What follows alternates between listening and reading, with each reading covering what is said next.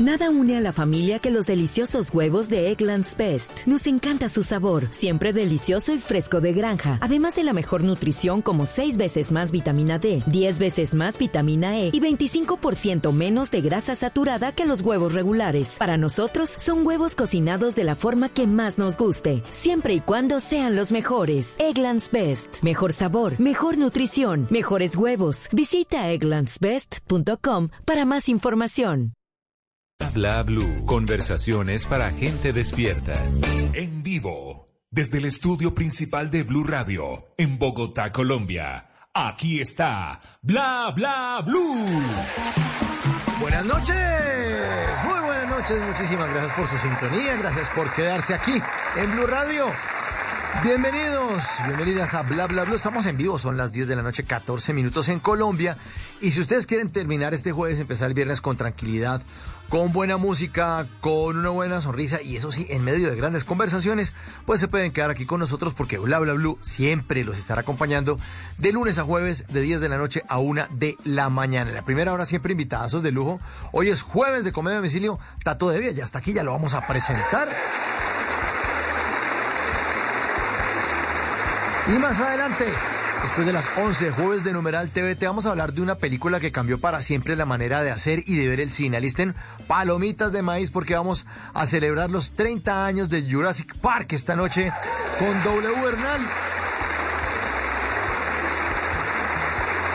Pero como aquí hablamos todos y hablamos de todo, bueno, la línea está abierta. El número 316-692-5274. Así que tendremos un super programa. Vamos hasta la una de la mañana con todos ustedes. Ya estamos listos. Por eso ya mismo se ilumina el escenario número uno de Bla Bla Blue para darle la bienvenida al señor Tato Devia de Comedia a Domicilio.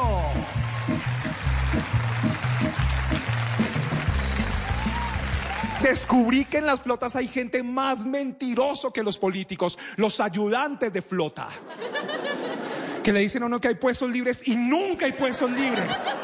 Le sacan un butaco así de pequeño. Que ponen en la mitad del corredor. Y uno se sienta ahí en una escena triste además, ahí. Con la maleta pegada al pecho.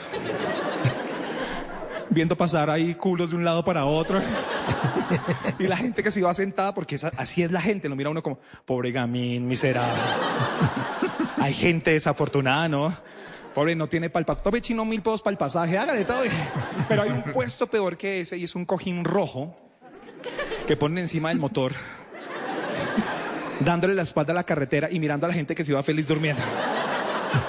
Y el conductor se cree psicoanalista porque se pone a hablarle a uno no sé para qué. Chino, ¿cómo va? Y uno, con el culo caliente, pero bien, bien. Usted igual no me va a dar para los hemorroides, o sí, no. Además descubrió otra cosa. El que se inventó The Walking Dead vino a montar flota en Colombia. Vino a montar en uno de esos buses. Porque cuando el bus para en cualquier pueblo, peaje, municipio, pasa lo mismo que en The Walking Dead. Sale gente de la nada a atacar el bus, como en The Walking Dead. Y son feos como en The Walking Dead, ¿no? Está todavía esta noche, Tato. Bienvenido a Bla Bla Blue, señor. Buenas noches. Hey, Mauricio. Oiga, Mauricio, usted sabe que yo lo quiero muchísimo, ¿no? Sí, claro, yo también lo quiero muchísimo, hermano. Bienvenido. Pues una vez más, ¿cuántas? Eh, estaban hablando acá con mis amigos. O sea, así usted no sepa, estoy en ese momento con unos, una cantidad de comediantes que lo aman, lo adoran. eh, lo queremos mucho en ese momento. Estoy en la sala de la casa. Lo estamos escuchando, una cantidad de comediantes que lo queremos. Mauricio, como esta es como mi séptima vez en Bla Bla Blue. Sí, es que sí, ya llevamos como siete eh, pasadas por acá y las que nos faltan. ¿Y por qué anda con comediantes ahorita? ¿Quiénes tiene al lado, Por- Tato? ¿A quiénes tiene? Por ahí estaba cerca Ricardo Quevedo, Iván Marín, estaba acá eh, Henry Delgado, estaba por acá Santiago Rendón, Tavo Bernate, todos los integrantes de los de la culpa. ¿Tenían show esta noche? ¿Estaban en, en show ahorita? No, estamos grabando, no, estamos grabando, estábamos grabando. Ah, ok, ok, ok. Bueno, para contarles a los oyentes, ¿qué es eso de los de la culpa? Esta reunión de comediantes que ha sido tan exitosa en los últimos años, Tato. Bueno, es un parche eh, de amigos, de comediantes, que decidimos, marica, como, ay, perdón, la, le embarré, le embarré, le embarré. Que no, hágale, dele fresco que no viene carro. Puedo decir marica, puedo decir marica. Sí, hágale. Bueno, es un parche, amigos, eh, que decidimos reunirnos para compartir, para reírnos, para disfrutar, para parchar, para desahogarnos y contarle al mundo todo lo que vivimos y sentimos. Y este proyecto arrancó, ¿cuánto tiempo llevan con esto? ¿Arrancó hace como dos, tres años? Tato. Sí, dos años, Mao, dos años. De- Dos de- años. eh, los de la culpa, dos años. Los de la culpa, dos años. Y antes se llamaba La culpa es de Llorente. Sí. Sí, sí, sí, sí. Que era el programa para Comedy Central, para el canal de humor en cable.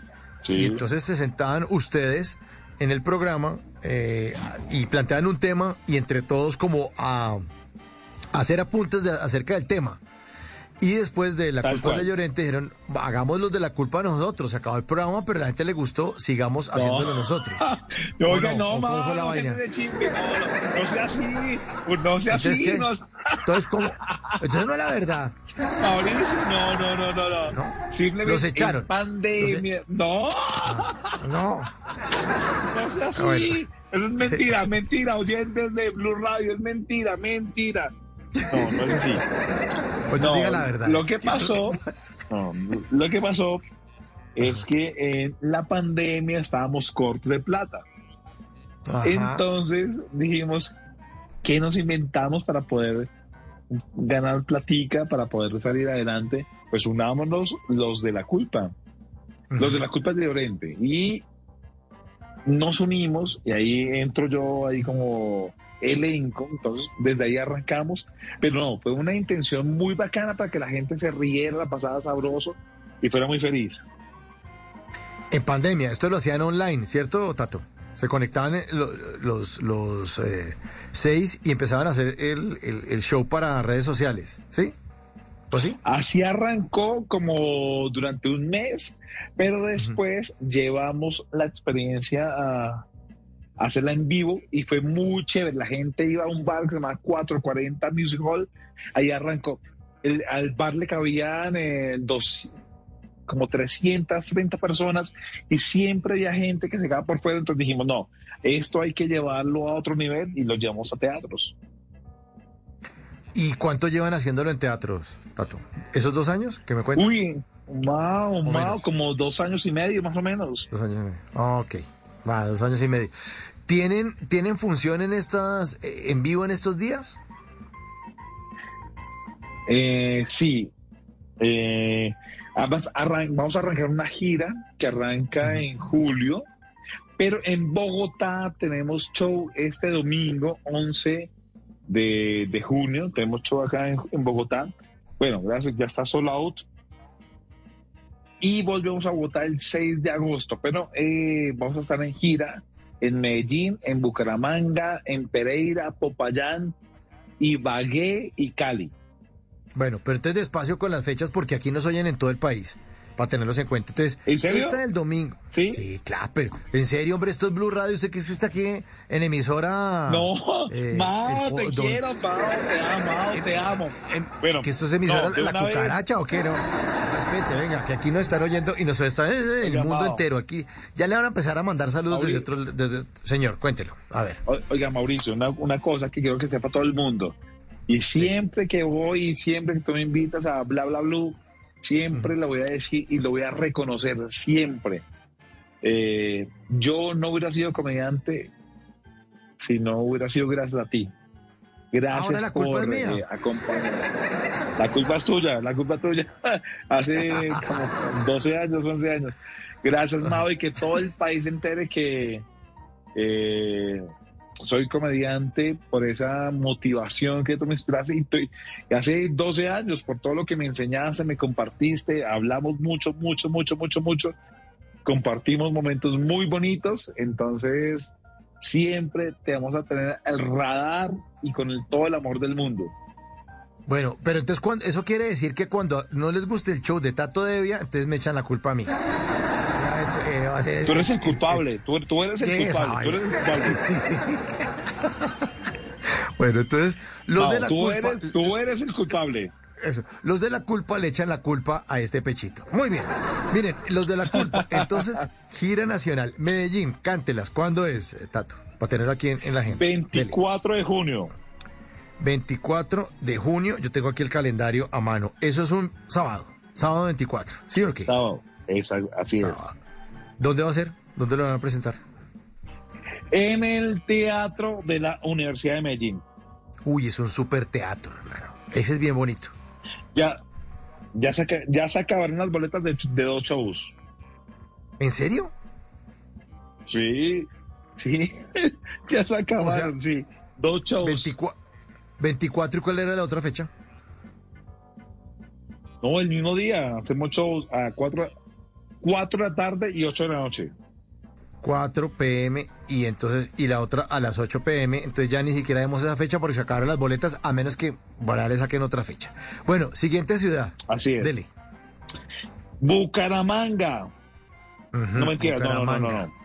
Eh, no, no, no, no, no, no, no, no, no, ¿Cali? no. Cali, 8 de eh, julio, sábado. 8 de julio, sábado. ¿En qué teatro? Teatro Calima.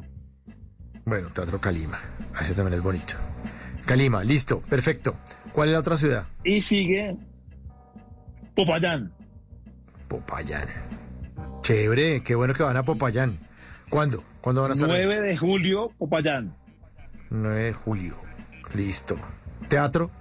En el, el único teatro que hay en Popayán, no, me acuerdo cómo se llama. Búrlese. Búrlese, búrlese y verá la cantidad de gente que le va a llegar allá. Búrlese, no, tranquilo. ¿Cómo se llama el teatro de Popayán? No sé, es el único teatro que hay en Popayán, que es una delicia. Allá vamos a estar 9 de julio. Bueno. Eh, perfecto, perfecto. Bueno, entonces. eh, Sigue. bueno, eh, sigue, dele. Oye, pero, oye, pero, pero, ¿Qué? Mao, tú eres muy fan de nosotros, nos quieres, nos amas, ¿no? No, estoy informando a los, fechas. o- estoy informando a los oyentes, hombre, que estén pendientes de ustedes a ver si van a ver de es la fan. culpa. Mao Sí. es fan. Bueno, Mao yo soy fan, es sí. fan, muy bien. Divino. Te amo, te amo, te amo, Mao, te amo. Bueno, ya, hombre, las otras fechas, hombre, 10, 26. A ver, estamos con Tato de Vía, los de la culpa. 22, 22 de julio. 22 de julio, eso es que, venga a ver mi calendario aquí chiquito que tengo. Un El sábado, también. de... To- todos, ¿Dónde todo crees? sábado, pues. Todo sábado, listo. Sí. ¿Dónde? En Bucaramanga. Aquí sí es en Bucaramanga. Perfecto, allá también tenemos muy buena audiencia. Perfecto, listo. ¿Algo más? Y nos faltó una fecha. Nos, no, no, sí, nos faltó una fecha. ¿Cuál? Ujú. 15 de julio, Ibagué. Ah, ok. 15 de julio, que también es sábado. Ibagué. También es sábado. Mao. Ah, bueno, listo. Los de la culpa en toda Los gira nacional, sí. Venga, ¿y, y esos shows eh, en vivo los graban? ¿Esos son los que también suben a redes sociales? ¿O solamente quedan para el público? Esos va? shows los grabamos, son los que salen en, en- en nuestros capítulos, en nuestro canal de YouTube. Usted, si está escuchando en ese momento y no sabe qué son los de la culpa, usted no sabe lo que se ha perdido, es una cosa, una locura. Vaya a YouTube y busque los de la culpa, es una cosa muy bonita, muy chévere. Se va a reír, no va a parar de reír, Mao. Sí, pero, pero vaya después del programa, después de la una de la mañana. Ahorita no, que estamos en No. programa. No, no, no. No, no, ah, no me saque la gente aquí de sintonía. escuchar- claro, después de escuchar Bla Bla Blue, vaya a Sí. YouTube y busque los de la culpa. Lo de la culpa. Perfecto, listo. bueno, y aparte de eso, Tato, usted también tiene un show eh, ya- donde ya está usted solo que se llama Todo tiene una explicación, ¿verdad? Está, está en esa temporada. sí. Bueno, y. Pero Mao, y- ayuda- ayúdame sí. con una cosa, Mao, que tú, tú eres experto en esto, ¿vale? Te voy a hacer tres Ahora, ¿qué- preguntas y me las respondes, ¿o no? Bueno, a ver, listo, dele. Me las responde, ¿o no? ¿Sí o no? Sí, pero, pero depende, no me voy a poner aquí a decir vulgaridad ¿De qué, ni de vaina al aire. No. A ver. no, Mao, Mari. Perdón, alto. A ver. Marica, te da carácter. No. Bueno, a ver, dele. ¿Qué me va a preguntar? ¿Qué? Cuente. Pregunta número uno. Sí. ¿Qué prefiere? ¿Correnta- ¿Correntazo o almuerzo gourmet? O sea, pues eso gourmet. Ahí preguntado, pues, a ver. Es como, pues, Pambele es mejor ser rico que pobre. No, ¿Es el, el corri- el corrientazo es lo mejor. ¿Por qué? A Dime ver, ¿por una qué? cosa, por favor, dígame una cosa Sí. que pueda reemplazar en el mundo gourmet el arroz con huevo. Ah, una bandeja paisa bien hecha que tiene huevo y arroz. No, eso es mentira, Mauricio. No sea mentiroso. ¿Me le tiré el show o qué? Ya me No sea estoy- mentiroso. Falso, falso. Perdió, perdió. Perdió. A ver, no hay bueno. nada que reemplace el arroz con huevo, la cosa más deliciosa del mundo. Totalmente de Claro, y con si, plátano. Y si, el ar- y si el arroz, y si el arroz está metido y pegado en una olla, y usted tiene que sacar una, La pega, la una- pega, la pega, la pega. la pega, claro. Usted- usted- si usted tiene que sacar una cuchara de palo y empezar a cascarle a esa olla, eso es lo máximo. Qué Eso sí es lo mejor. Mauricio. Sí, además, ahí es cuando uno conoce quién tiene calzas, quién tiene eh, eh, dientes postizos quién Sí, claro, la pega. Porque, La prueba de la pega. La pega, la pega delata el diente que la gente tenga. Sí, segunda claro, pregunta, claro. Mao. A ver, señora. A la- la- segunda pregunta, segunda o no. Sí, de una. Segunda pregunta. ¿Cuál es el lugar turístico en el cual uno nunca puede parar en la ruta Bogotá-Melgar? ¿Donde uno no puede parar? Sí. ¿Cuál será? Bogotá, Melgar. ¿Para qué? ¿En el Boquerón? ¿Donde En está la la nariz del diablo? en la carretera. Sí, ¡Bravo! Sí. sí, bien. Ah, Obvio. La- muy bien. La nariz Bien. del diablo. ¿Ha pasado, la- ha pasado por la nariz del diablo o no? Claro, claro, obvio, desde niño, pasaba por la nariz del diablo, el papá le decía, uno ya se puede quitar el saco porque ya empezó a hacer calor. Y además es era- un lugar en el que uno nunca, nunca uno puede parar. Uno tiene, tiene que ser contorsionista. Exactamente, es peligroso y todo parar ahí. Ah, tercera pregunta. ¿Se la hago o no se la hago? Sí, por favor. A ver, A ver. Mauricio Quintero en Bla Bla Blue respondiendo las preguntas del invitado. Tercera pregunta. a ver. ¿Cuál es? ¿Cuál es? A ver, a ver, pero me responde, ¿no? Que sí, hombre, láncela. ¿Dónde, dónde se vende la mejor chicha de Bogotá? Creo que en el Chorro de Quevedo, en el centro, en la Candelaria. ¡Bravo! Sí, bien. Claro. Muy bien, y después- claro que bueno, sí, Mao. Y, es- y después de que responda las preguntas, que ¿Usted me va a regalar las boletas para el show ese que tiene ahí? en- ¿O, o qué? ¿Qué? qué me gané? No, ¿Ah? ¿quiere ir? No, ya ganó. Pero no, va, va al show o no va al show. Entras Claro que va al show. totalmente. Pero por Porque- Mauricio, su merced es mi maestro, su merced es mi maestro. ¿Cómo no voy a invitar a mi maestro a ver Los de la Culpa en Bogotá este domingo? Y volvemos el 6 de agosto. Estamos en gira de desde junio, julio. ¿Cómo no lo voy a invitar, Mauricio? Bueno, pero ahora yo le tengo una pregunta a usted. A ver, ¿Pero me la responde o no me la responde? con todos los, con todos los poderes. ¿Sí? ¿Seguro? Sí, obvio. ¿Me la responde? Sí. ¿Para qué me hizo las preguntas, para qué me hizo las preguntas tan chimbas?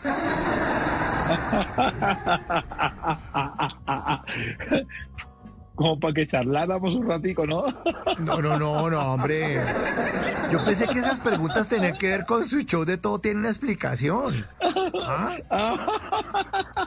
Yo dije, no, es que... también, eh, también, también. ¿Sí? También, Sí. también, también, también. ujú, ujú. Todo tiene una Bueno, explicación. tienen que ir a ver. Sí, es mi show más reciente. Llevamos un año en temporada continua en el Teatro Santa Fe aquí en la ciudad de Bogotá. Eh, No sé si ustedes sepan, pero llegar a un año en temporada es un logro muy importante. Todos los viernes en el Teatro Santa Fe aquí en Bogotá hay un show que se llama Todo tiene explicación. La gente la pasa delicioso desde que llega. Es una experiencia porque hay música en vivo, se toma una cervecita, un cóctel, la pasa delicioso. Puede entrar a la sala su cerveza, su licor, la pasa delicioso. Y el show, no, no porque lo haga yo, pero es muy chévere. Bueno, ¿y de qué, de qué habla? En todo tiene una explicación, Tato. Pues doy teorías sobre por qué la vida es así, pasan cosas. Doy ciertas teorías y ciertas explicaciones eh, a conflictos eh, humanos. Ahí le metí trascendentalidad, Mao. Le metió filosofía, hermano. Pero, Pero, realmente. pero bravo, pero bravo, pero bravo. Bravo, bravo, bravo. Y, y- y lo- los, los comediantes terminan también sabiendo un poco de psicología, de psicología, ¿no?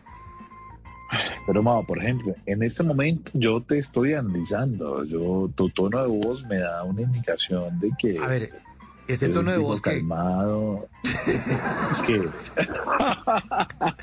Ah, ¿qué tu tal tono me de salió voz. psicólogo? Ah, Salió psicólogo aquí. Vea, más bien, va- vea, ahí se ilumina el teatro el tea- el- y el, el- escenario es totalmente suyo. Ya súbase, señor. Jueves de comedia a domicilio esta noche. Tato de bla, bla, bla. Es que yo me excito mucho haciendo comedia, ¿listo? Bueno, no, no, una cosa, no, no, no, no. La palabra excitación no solamente se refiere al acto sexual, bueno, también se refiere a un momento de euforia, ¿vale? Pero en mi caso sí es muy sexual, muy, muy sexual. A veces cuando salgo excitado después de un show, tomo un taxi y el conductor me dice algo como, oye, ¿para dónde lo llevo yo? "Ah, Para donde usted quiera. No sé, sorpréndeme, vamos. Soy todo tuyo. Una vez me pasó, fui a comer pan en una panadería después de un show y pues claro, me dejé llevar yo sin querer por mi excitación. Llegué y le dije a la vendedora, buenas mi señora. Ah. Oh. Desde acá veo que su pan está re rico, de verdad. Ah. Me dan ganas de metérmelo en la boca y hacerle... Y cansado de eso, tuve que hablar con Dios. Y le dije, Dios, por favor, ayúdame a calmar esta excitación, no más. Dame una mano para saber qué hacer, Dios. Y Dios me dio una mano para saber qué hacer. El que lo entendió es porque también ha hablado con Dios. Bueno, Esta noche en Tato de Vía en Bla Bla Blue, temporada entonces en el Teatro Santa Fe. Todo tiene una explicación. Oiga, Tato, ¿cuánto tiempo ya lleva haciendo comedia? ¿Cuántos años han pasado? 23 años. ¿Y qué cantidad? ¿Y usted 23 de los que... años. Sí. 23. Eh, Tato, usted de los que arrancó con el combo de, de, de NASA, ¿no? De los narradores de Salitre, que es un sector en Bogotá, un barrio en Bogotá.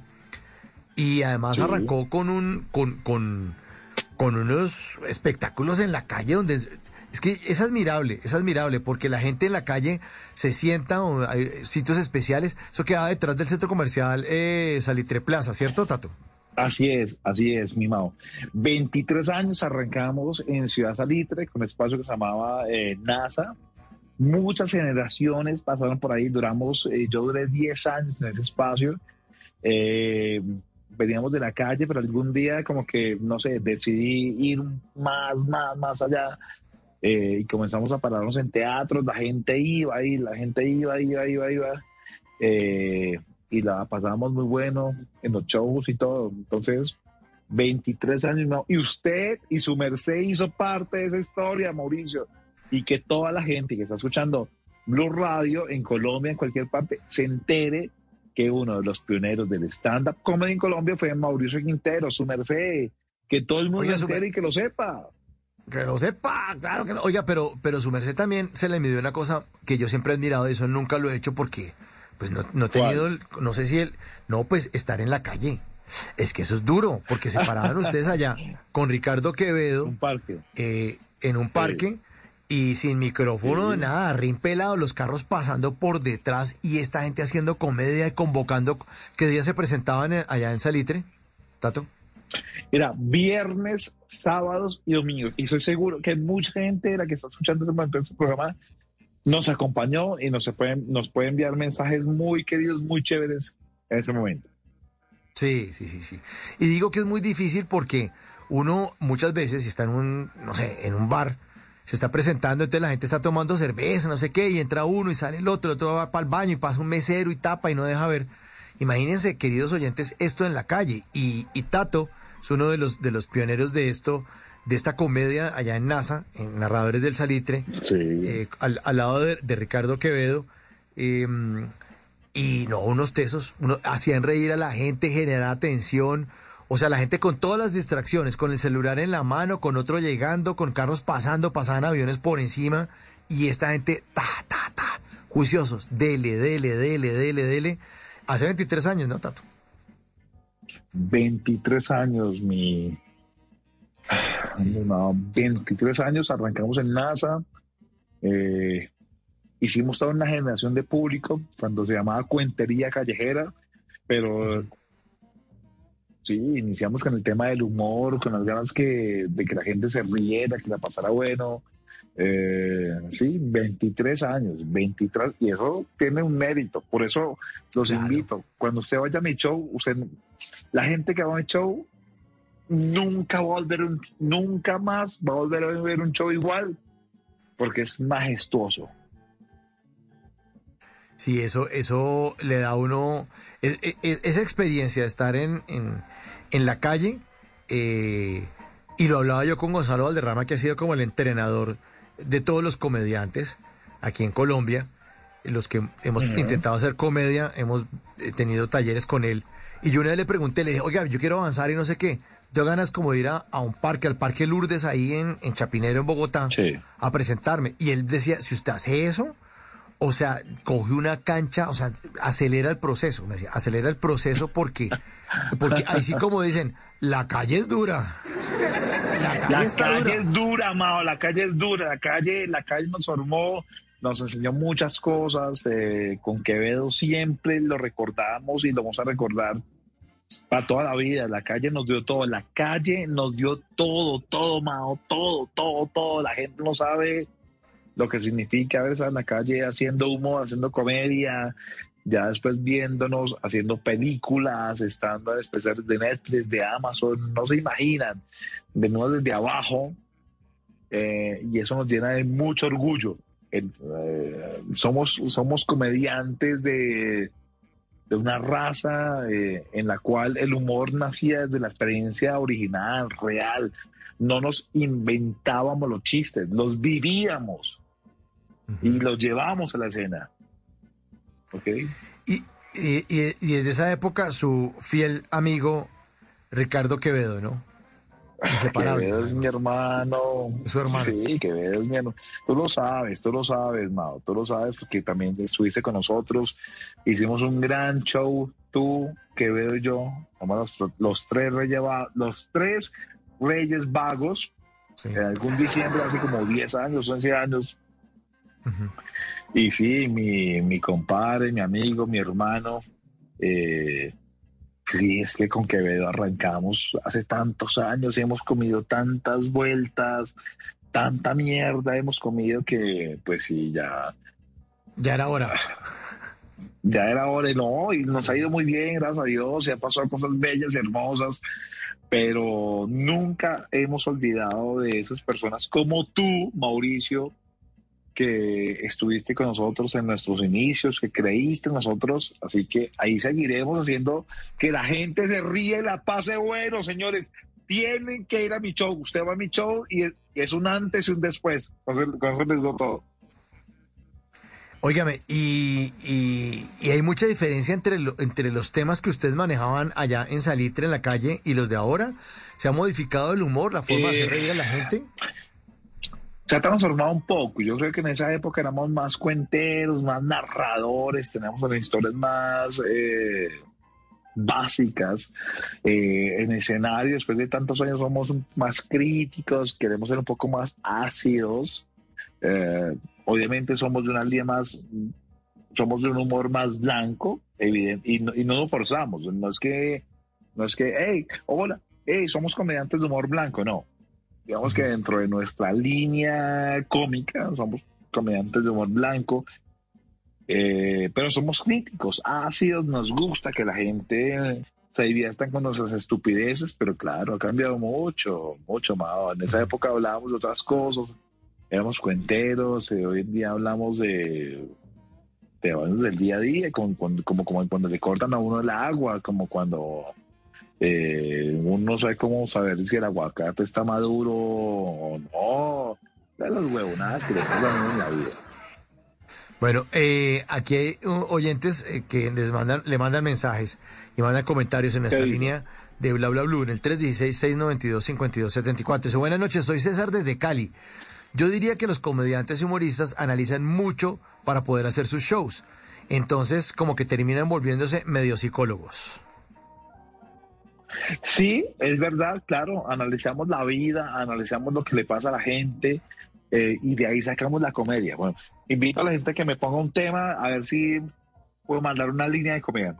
Pónganme un tema a ver cómo nos va. De una. En Ahí el, está. en el chat, en el chat, en el chat, en el chat. En el ¿Cuál, chat, cuál, cuál, cuál, cuál, cuál? Bueno, vamos a ver, en 316-692-5274. Vamos a dispararle a Tato de ya a las 10 y 44 ya mismo un tema. Disparen el tema que quieran, a ver, a ver si, si Tato logra sacar algo. Mire, aquí otro oyente dice, sí, dice, a veces uno se asusta un poquito hablando en público, en un salón o en un sitio cerrado, en la calle, sin micrófono y sin toda eh, la cosa. Eso debe ser durísimo. Dice que Tato es un berraco, le dicen por aquí un, oyente a Gracias. esta hora de nuestra vida.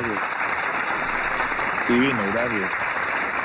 Bueno, ¿Qué más dicen? Aquí le disparan uno. Tema profesores. Le acaban de disparar, Tato. A ver, ¿con qué se va? Tema Profe. profesores. Hágale. Profesores, a ver, uy, fue puchica. ¿Con profesores? Sí. Eh, Ah, usted puso, se puso ahí de, de- de- de- machito, sí, pues, de torito bravo. A ver. A ver, a ver. a ver, No, oye, no, no me, oiga, Mauricio, no me rete, no me rete, no me rete. Pero si usted fue el que se inventó esta vaina. A ver. Usted fue Sí, el que se inventó. Claro, y lo, y lo acepto, de una, con profesores. Bueno.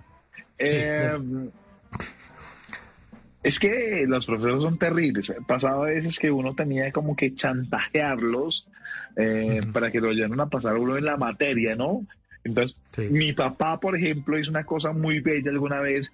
Es que mi papá se enteró que yo estaba mal en el colegio. eh, entonces, intentó, no, no, no, intentó, no, sobornó ¿Qué? a mi profesor de inglés, lo sobornó, lo sobornó, Mauricio, lo sobornó. Ajá. ¿Cómo? ¿Cómo lo sobornó? ¿Qué le dio? Una, una yunta de Nicuro. No, hombre. No, no, no. Eso no se lo va a creer nadie, hombre. No, no, no. Te, te lo juro por mi vida, se lo juro. No, no, no, no, no, no. Yo sé, siempre que cuento esa historia es, cree que la gente es mentira. No, Pues mi claro que papá le mentira. una yunta. ¿Usted sabe, ¿Usted sabe qué es una yunta o no? Sí, como un atado ahí, una, un poco de nicuro ahí cogido por... Sí, co- como, es, es como un racimo, como un Pero- racimo de pescado. No, exacto. exacto. Para que A ver. todo el mundo se entere en bla, bla, blue. Una yunta son 15 pescados. Cuando usted le hablen de yunta, son 15 pescados. Mi papá lleva una yunta de Nicuro. No lo miento, no es mentira. Y se la llevó al profesor. y el, pro- el profesor aceptó el soborno. Aceptó el soborno. No. Después, pues, claro, lo aceptó. Después era muy raro ver al man por todo el, el colegio con una yunta de pescado. ¿Sabes cómo explicar que el cargante una yunta de Nicoro? Claro, los profes, los profes. Uno le a quién no le pidió que no. Sí, y le pasó a la materia, o sea, usted le pasó a inglés entonces, por eso es que usted es tan bueno en No, inglés. hombre.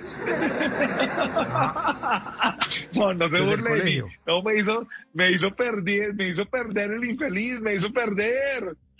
Como que Y- quería dar una yunta de boca chico, porque mi papá le llevó en mi culo, le dice que quería una yunta Pues de claro, boca además, chica. Yo, el nicuro es un, es un pescado, eso ya es lleno, esa vaina es llena de espinas, o sea, quería ahog- ahogar a ese profesor, ¡No! matarlo. Mauricio, oye, no, perdón, con ¿Qué? todo respeto a mi mamá, pero eres muy bruto. El nicuro es un pescado que no tiene tantas espinas. El que más Entonces, ¿cuál tiene es el el que- boca chico. Ah, es el boca chico. Confundí el boca chico con el nicuro. Sí, que uno lo come todo el tiempo.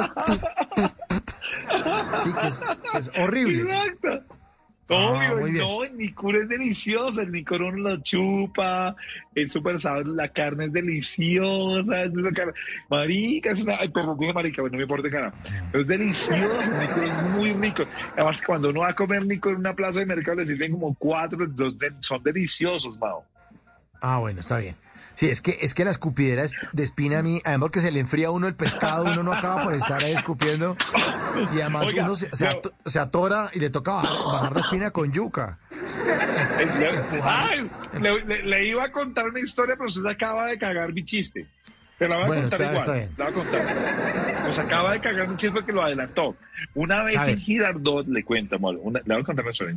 Estaba en Girardot y yo le estaba con una modelo muy importante de este país, pero famosa, famosa, ma, famosa, famosa. Y estábamos Bote el ahí, nombre. dije, pues, no, Bote el nombre. No, ver, no, no, no, no, no, no, ay, no, no, no, ay, no. mire cómo le hizo, No. mire cómo le hizo. A ver, póngase, póngase Nicuro, No. vuélvase Nicuro. ¿Cómo los Nicuros? ¿La modelo también No, le quería no, chupar no. la cabeza o qué? Diga la verdad. ¿Ah? No, no, no. Ah, Yo le juré cuente. que nunca iba a decir, nunca iba a hablar de ella, ¿no? Ar- Su nombre es Laura. Ahí, ahí es una pista, ¿no? Laura. Laura. ¿Y, y el La- apellido le, la le, le- el apellido le rima con Vicuña? No, no es ella, no es ella. No, Mira que no es no es ella, ella, no es ella. No, no es ella. Bueno, no, es otra ok. Laura. Otra. Entonces, bueno, entonces estábamos en, en Girardot en, en un show y a mí me dio por decir, oye, ¿sabes una cosa? Eh, ven, vamos a, a disfrutar de como de las cosas autóctonas de Girardot, ¿no? De las, de las comidas tropicales y típicas de este, de este municipio, ¿no? Y la llevé a la plaza de mercado de, de Girardot, Mauricio. Entonces yo llegué allá y, y le dije al man, Mesero, por favor, dos bocachicos sudados y una botella de vino para, para que no rayemos con el ambiente. Me trae los bocachicos. Obviamente, comencé a comer. Yo tenía mucho miedo de ella, pero por por eso le digo, usted, dañó mi chiste, porque yo comienzo a comer y en un momento eh, se me queda atravesada una espina, Mauricio, una espina se me queda atravesada. Y pues yo hago lo que hace cualquier colombiano cuando se le queda atravesada una espina. ¡Ah! Ta- Toser. Es- obvio. y yo ahorcándome. Pero yo descubrí que ella también estaba al mismo nivel cuando lo que usted dijo comenzó a gritar al mesero, mesero, yuca, yuca, yuca, yuca, yuca. No hay nada que Pero lo- una espina como una yuca o una papa. Y- pero, ese sí no era con Nicuro, sino con Boca Chico. Era con boca chica, porque yo quería chicanear con ella, le pedí un boca chico, pedí, pedí un boca chico, mao. Pero, pero boca perdón, chico, usted, boca usted es el chico. único, usted es el único que pide Boca Chico con botella de vino. Qué pena. No, uno pide Boca Chico con refajo, No, pero- hermano. Es que ese es el problema. Con refajo. Pues sí, yo no, podía, yo no podía quedar mal, yo no podía quedar mal, No. yo no podía quedar mal. Ay, Nunca en la vida, Mauricio, nunca en la vida. No, pues claro, eso no le dieron ni, ni, ni, ni la aleta ahí en ese almuerzo. Mire, en, Ay, Mauricio, no, no se queje, no se queje que usted ha sido usted y yo, eh, Mauricio, usted y yo, yo me acuerdo una vez que lo recogí en alguna 45 con algo, fuimos a comer caldito de costilla, entonces no se queje, no se queje, no se queje. Eh, caldi- caldito de costillas potente. Me encanta. Mire, son las. En es- póngale cuidado, Tato. En este momento son las 5 de la mañana, 51 minutos en Italia, desde donde nos llega este mensaje. Este mensaje está ahora en bla bla blue. El tema que quiero que Tato nos desarrolle, buenos días desde Italia. El tema que queremos que nos desarrolle es el tema de los hombres cuando van a los sitios de bombillo rojo. Ah, ¿qué tal? De las putas. Sí. Ah, ¿qué tal eso? puede decir putas, ¿no? ¿Qué hora es? ¿Qué hora No, es? no, no, pues, Sí. sí, pero trate de no, porque no los oyes.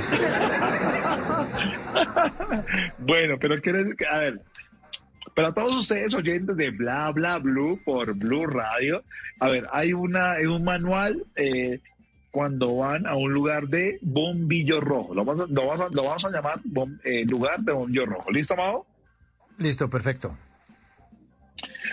Número uno, tú llegas con actitud como nunca, ah, no, no, nunca llegues como si fuera tu primera vez. O sea, ¿cómo se descubre que alguien es, es su primera vez? Porque mira hacia todos lados con emoción, siempre sonriendo, como, ¡oh! ¡oh! Dios mío, no. Siempre con actitud de, ya he venido muchas veces. Número dos, top. Oiga, ese, ese top está como raro, ¿no? Nunca uno, en la radio nunca había escuchado de un top para ir a un burdel. No, pero ¿Continúo? siempre hay una primera vez. Siempre hay una primera vez. Bueno, Bueno, Número dos, cuando llegue el mesero, el mesero siempre te va a ofrecer botella porque es el negocio del lugar. Entonces diré, no, sabes una cosa, pero hable con propiedad. No, no, no. Eh, quiero una cerveza porque primero quiero eh, mirar qué puede pasar. Y ya, entonces el mesero ya sabe que es un man eh, top porque ya con esas palabras ya sabe que el cliente está como llegando a mirar qué pasa. Número tres, número tres. Si usted decide, pues, no sé, tomar esos servicios, pues que hoy en día son un poco como raros, pero bueno, hay que hablar de eso porque aún existen.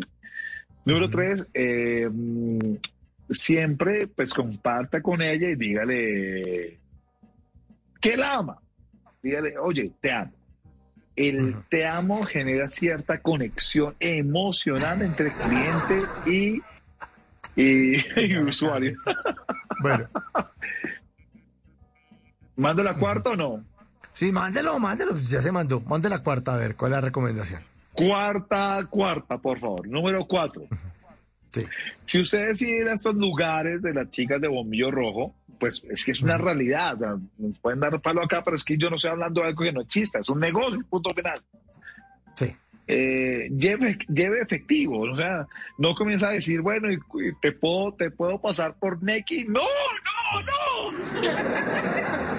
Ok, muy bien.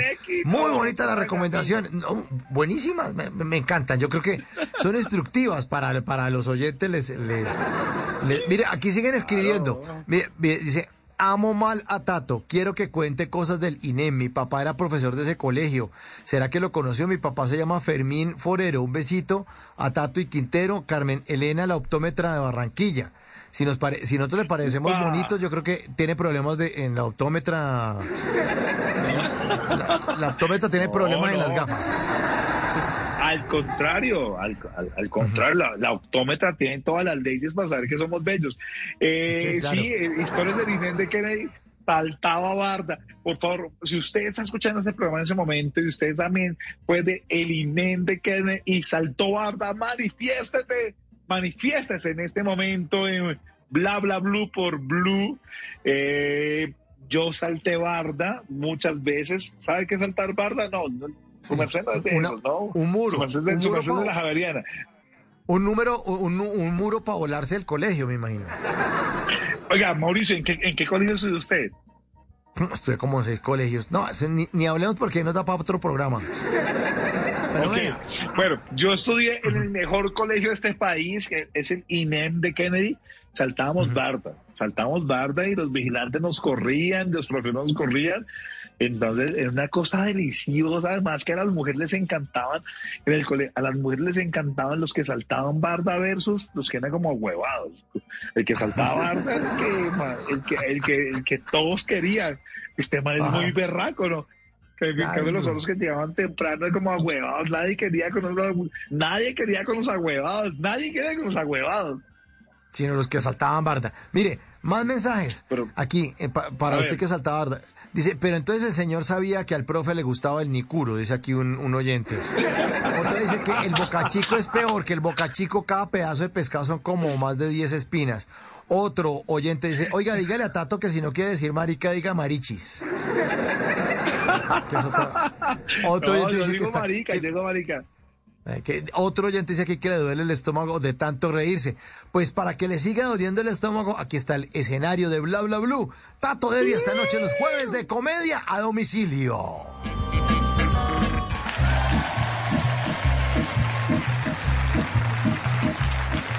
Levante la mano los hombres que alguna vez han tenido un amante. Levántela, por favor. Me encanta ella acá. Yo, yo soy la amante, yo soy la amante.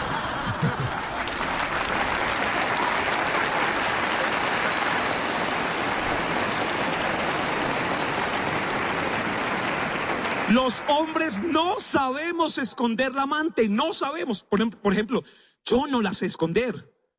Cuando ella me llama, yo me pongo muy nervioso y lo primero que se me ocurre hacer es cambiarle el nombre. Pero yo... Dios mío, me están llamando. ¿Aló? Ole, Diano, ¿bien o no?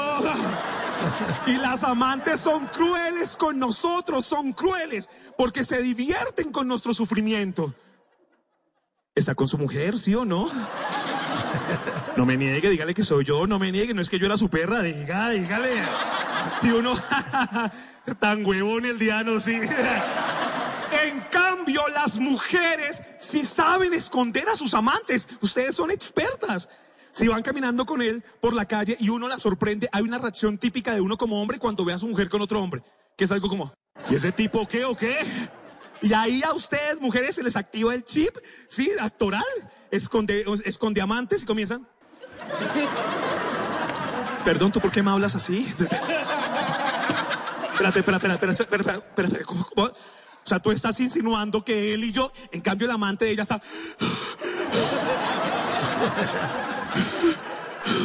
Dios mío, me van a matar.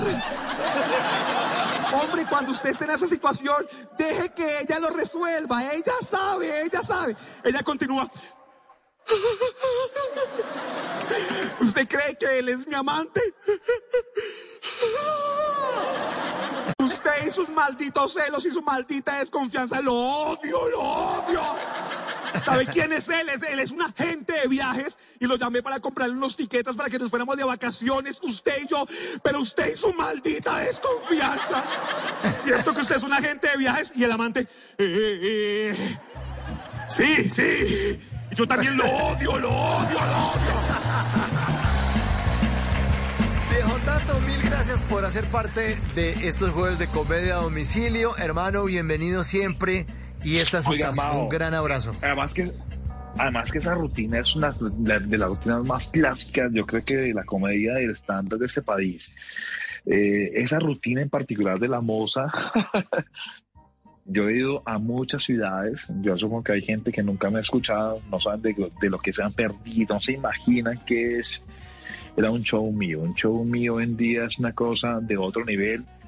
Es, es un show que está calificado en 10 en Atrápalo. Es una, cosa de otro nivel. Eh, gente me conoce, pero esa rutina en particular es un clásico de este país, Mao. Yo voy a cualquier ciudad y la vaina y hay personas que dicen la de la moza, la de la moza, tal cual de cumpleaños. Bueno, pues entonces ahí están las fechas para que le griten a Tato la de la moza. Tato, feliz resto de noche. Un gran abrazo. Gracias por estar esta noche en Bla Bla Blue.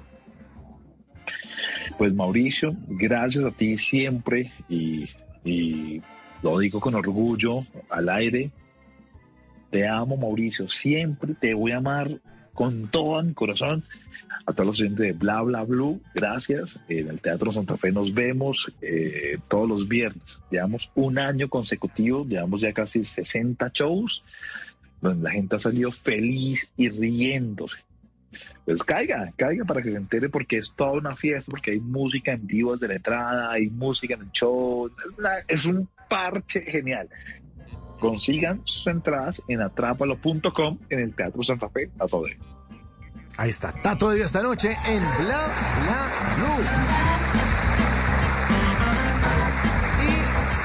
Ya son las 11 de la noche, dos minutos. Ya está listo Javier Segura con voces y sonidos. Nos va a hacer una actualización de las noticias más importantes de Colombia y el mundo. Pero ojo, alisten las palomitas de maíz porque hoy es jueves de Numeral TVT, jueves para celebrar y recordar los 30 años de Jurassic Park. Ya está listo W Bernal, quien estará con todos ustedes hablando de esta grandiosa película. Esto es Bla Bla Blue, ya volvemos.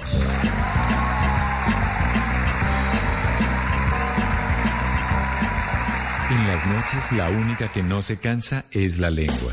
Por eso, de lunes a jueves a las 10 de la noche empieza Bla Bla Blue con invitados de lujo. Amigos, les habla Primo Rojas. Hola, los saluda Alejandra Borrero. ¿Qué tal amigos de Blue Radio? Les saluda Rafael Santos Díaz. Les saluda la gorda Fabiola, Fabiola Posada. Los saluda Magic One, baby, el negrito del swing, el duro. Los saluda Marcela Mara, actriz y productora. Oiga, mire, vea, que los saluda Nino Caicedo y su orquesta Guayacán. Con buena música, con historias que merecen ser contadas, con expertos en esos temas que desde nuestra casa tanto nos inquietan y con las llamadas de los oyentes que quieran hacer parte de este espacio de conversaciones para gente despierta. Bla bla blue. De 10 de la noche a 1 de la mañana. Bla bla blue. Porque ahora te escuchamos en la radio.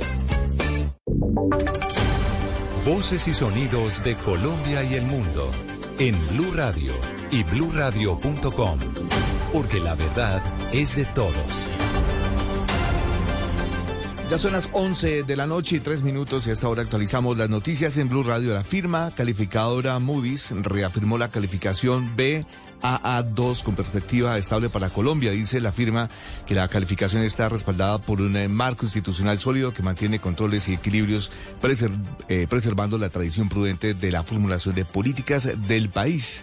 Sobre esto nos habla Damián Landines. Sí, señores, y en medio de este anuncio desde el Ministerio de Hacienda resaltaron que en medio de la problemática financiera que vive el mundo con tasas de intereses que no se registraban hace más de 40 años y con la inflación elevada que afecta al mercado crediticio, Colombia ha logrado salir a flote. El ministro Ricardo Bonilla. La calificadora Moody's esta tarde nos ha ratificado el grado de inversión a Colombia con dos escalones por encima lo que significa que la calificadora Moody's está recalcando la estabilidad de la política macroeconómica colombiana. Asimismo, explicaron que en medio de esta tormenta financiera que vive el mundo alrededor de la economía, se ha podido reflejar los logros en Colombia con la reducción del dólar, la reducción de las tasas del mercado de deuda pública, el éxito en operaciones de manejo de deuda en mercados internacionales y también manteniendo al país en un mercado internacional.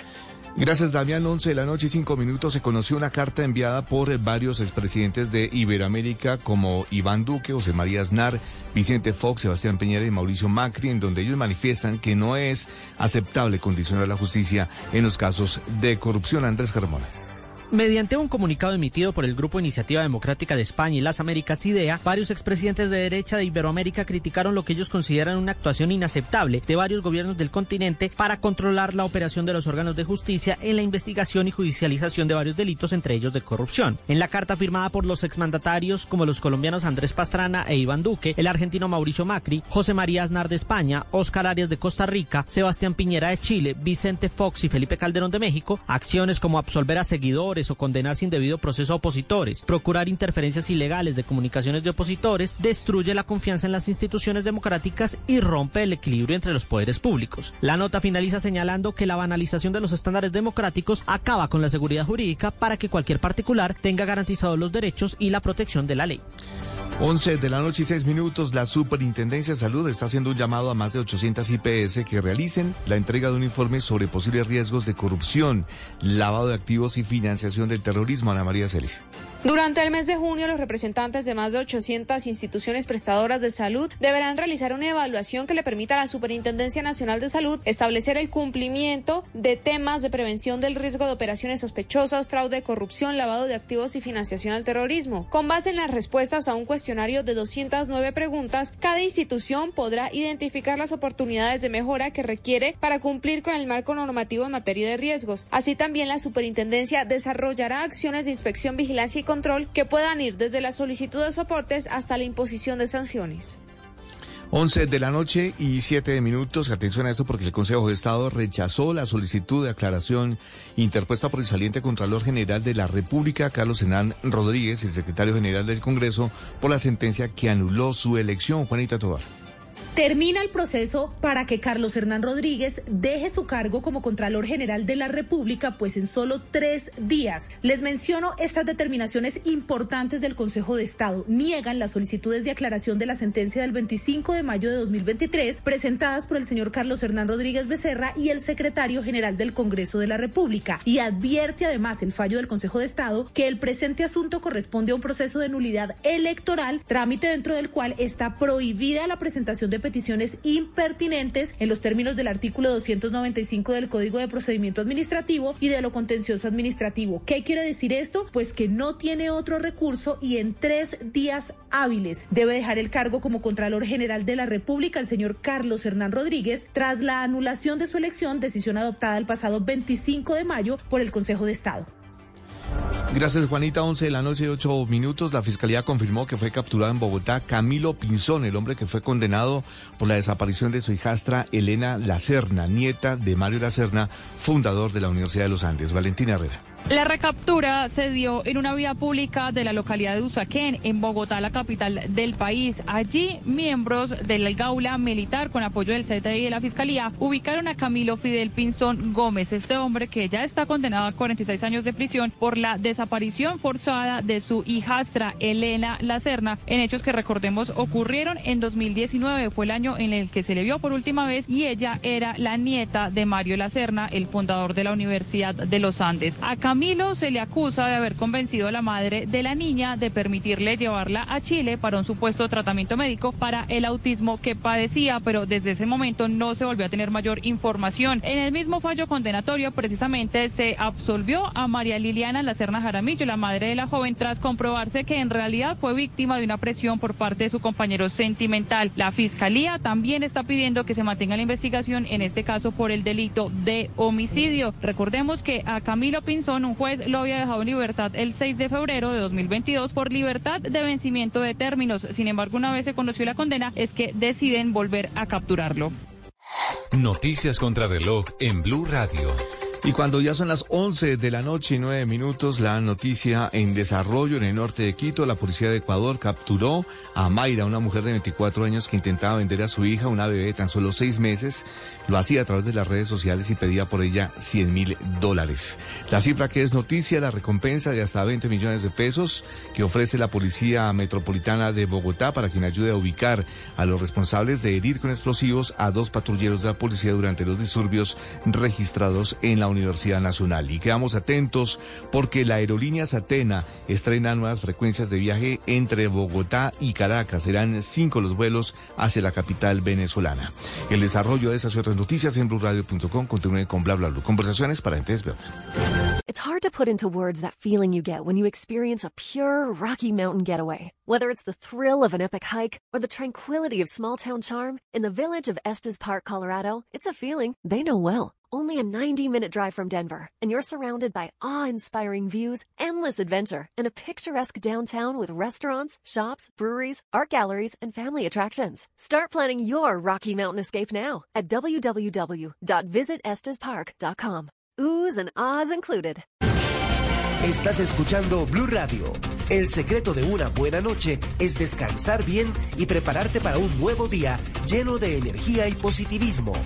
En el Popular, hoy se puede, siempre se puede.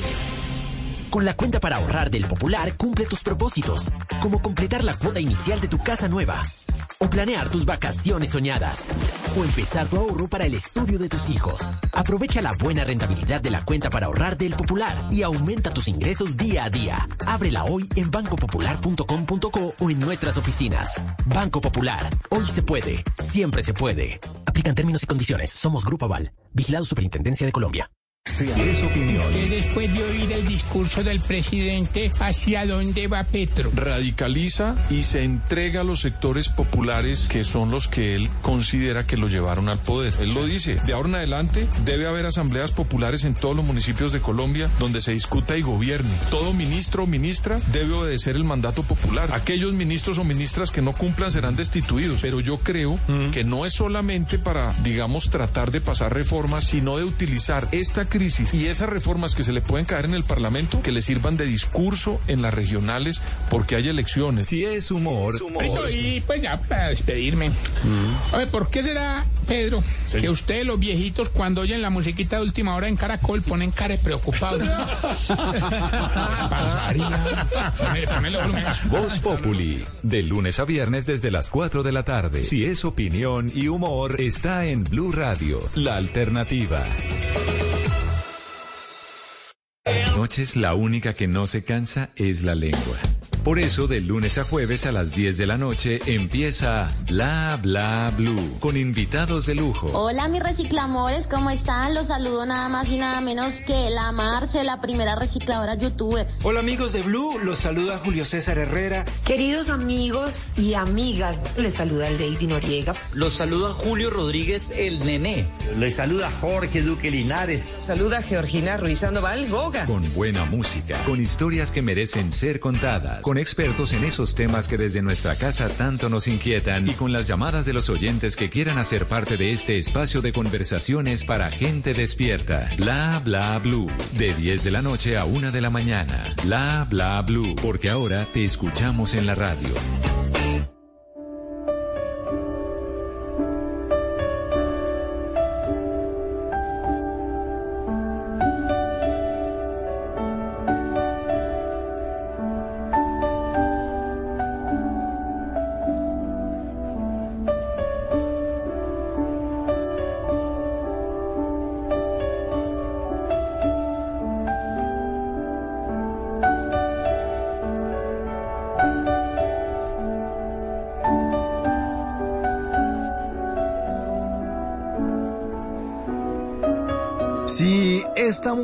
Les huele a popó de dinosaurio, pues debe ser porque ustedes también vieron una de estas películas maravillosas. Welcome to Jurassic Park, banda sonora de la película Jurassic Park, porque vamos a hablar de una película que cambió para siempre la manera de hacer y de ver el cine. Alisten palomitas de maíz, porque arranca este jueves de numeral TVT, jueves para celebrar los 30 años de Jurassic Park.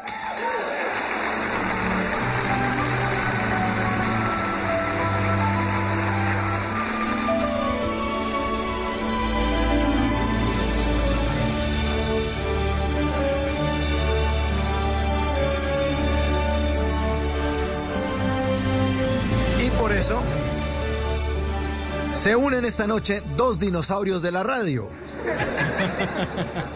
Quien les habla, Mauricio Quintero y nuestro queridísimo W Bernal. W, muy buenas noches. Bienvenido. Buenas noches. a Bla Bla. Buenas noches, Mauricio. Buenas noches a todos los oyentes de Bla Bla Blue. Sí, sí, un par de, de- de dinosaurios. Yo terminaría Sí, por ahí sí. uno de esos que comía vegetales. Exactamente. Pues hace 25 años yo tuve el honor de trabajar por primera vez con W Bernal, quien eh, me ha enseñado muchísimo esto de la radio. En esa época en que yo hacía eh, baches en la emisora, él me salía y me decía, creo que hay un bache. Bueno, pero ahí me enseñó muchísimo de radio, le he aprendido mucho y para mí es un honor compartir esta noche, sobre todo recordando una película que yo creo que usted y a mí, eh, W, nos ha llevado a soñar, a imaginarnos cosas hermosas y por eso vamos a celebrar este fin de semana los 30 años de Jurassic Park, W. Sí, es que, es que es increíble cómo pasa el tiempo porque eh, esta película marcó un hito grandísimo en muchos temas. O sea, vamos a poder conversar sobre muchas de las cosas que cambian o que cambiaron a partir de esta película.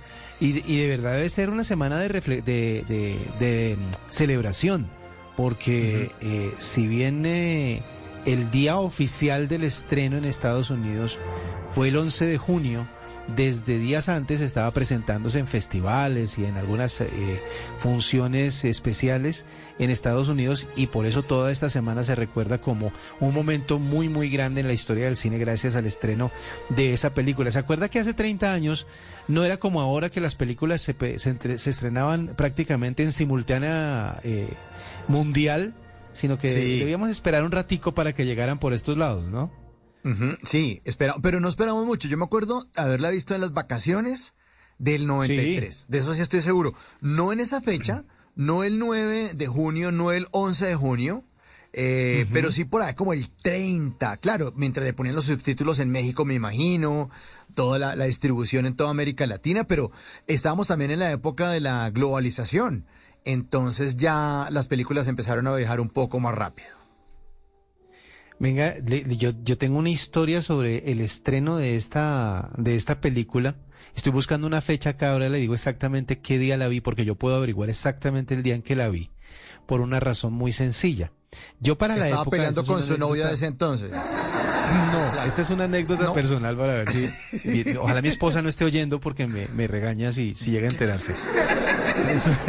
Resulta que en esa época yo vivía en la muy noble y muy leal ciudad de Santiago de Tunja, ¿no? Para los que no la conocen, en eh, diferentes partes del país, es la capital del departamento de Boyacá. Se llama Santiago de Tunja, aunque todo el mundo le dice Tunja simplemente. Yo vivía allá y estaba justamente conociendo, saliendo por primera vez o de las primeras veces con la que ahora es mi esposa.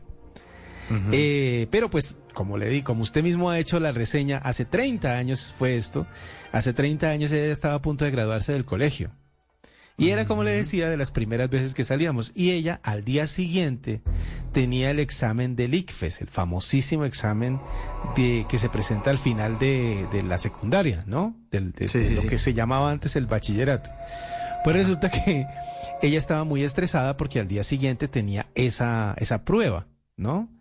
Eh, y yo dije, ¿sabes qué? Para, como para desestresar la, el, tema, para desestresar el ambiente, ¿por qué no vamos a cine? Están estrenando una película bastante interesante, se ve muy interesante por el tráiler. Vamos a verla. Creo que no, has, no, no ha sufrido tanto como cuando sufrió en esa película, porque pues obviamente los dinosaurios parecían tan reales que parecía como si en realidad atacaran a la gente que atacan en la película. Y después me estaba regañando porque se había estresado más de lo que estaba antes de que yo la llevara a desestresarla supuestamente con Por supuesto. Por supuesto. Bueno, pero ya entremos en, en materia. Estaba, que estaba googleando a ver cuándo fueron las fechas de, del ICFES para, para Estaba en eso. Apenas las tenga le cuento cuándo fue que yo la vi por la, vi la película por primera vez búsquela ahí mientras yo anoto esto de esta película que me pareció fantástica. Y es que, eh, hablando con, con, muchos amigos, yo les he dicho, oiga, es que Steven Spielberg, el director, pues yo creo que él nunca dijo, ay, ya sé, vamos a hacer una película de dinosaurios porque eso es lo que está buscando el público. Y que esa película y ese trabajo que hizo Steven Spielberg, también el que ha hecho en otro tipo de películas y otro tipo de historias, pues es valioso porque no, no obedecen a un tema de mercadeo, ni un tema de, bueno, vamos a hacer una focus group, a ver qué es lo que le está gustando a la gente ahora, porque las compañías, las producciones, los contenidos, sí se están eh, como que focalizando siempre en eso, siempre tienen en cuenta el, el factor mercado y todo eso, pero ¿quién se iba a imaginar que en los inicios de los años 90, más exactamente en el 93, claro, una película tiene una preproducción muy larga, uno, dos, tres, cuatro, cinco años, eh, ¿Quién se iba a imaginar que en los 90 estaban preparados para tener una película que ahora hablara de dinosaurios? Entonces también por ese lado también me parece maravilloso destacar Jurassic, Park, W. Eh, ¿Usted sabía que esta película eh, se hizo por casi que por accidente? Es decir, ah, la pues, decisión de hacer una película no estaba tan clara a la hora de hablar de dinosaurios. venga, le cuento, el creador de toda la historia de Jurassic Park que se llama Michael Crichton, si, si mi memoria no me falla, el creador tenía en mente un proyecto para hacer una serie de televisión y otro proyecto para hacer una película. La película que él quería hacer se basaba en la historia de un grupo de médicos en una sala de urgencias de un hospital. La película. Y la serie tenía que ver con dinosaurios. Ah, Cuando él empezó a trabajar en los proyectos se dieron cuenta de que funcionaba mejor al contrario crear una serie de una serie de unos médicos, de un grupo de médicos trabajando en una sala de urgencias y hacer una película sobre dinosaurios. Y así fue que se creó la idea de Jurassic Park por un lado y la idea de ER por el otro. ¿Sabía usted que es el ah, mismo creador? Ay, no tenía ni idea. creador de la famosa serie que lanzó a George Clooney al estrellato y a toda esa serie de médicos que aparecían en ER que todavía se ve en, diferentes canales de cable esa fue idea del mismo que tuvo la idea de revivir a los dinosaurios para el, eh, la película de Jurassic Park. Buenísimo. Bueno, ¿ya encontró el dato de, del ICFES de, ese año o no? No, todavía no. no, no, no, no, lo tengo acá, pero, pero sé que sé que fue, sé, como usted dice, fue a mediados de 1993. Sí, fue por esa, exactamente. Por esa, época. Apenas busque, lo único, tenga el dato le cuento. Bueno, lo único que habíamos visto de dinosaurios era eh, Dino, el de los Picapiedra, y una serie que se acuerda usted que eran unos muñecos como estilo eh, los, eh, los de Club 10, que eran, eran los, los, los, dinosaurios, que era una serie, esa sí era una serie. Se llamaba así, una comedia. Dinosaurios. Y ya, no hemos visto más dinosaurios, o sea, yo que me acuerde, no, o sea, no. No hemos visto. No, y. Alien y ese tipo de cosas, pero dinosaurios, dinosaurios, no. Y esta historia, menos.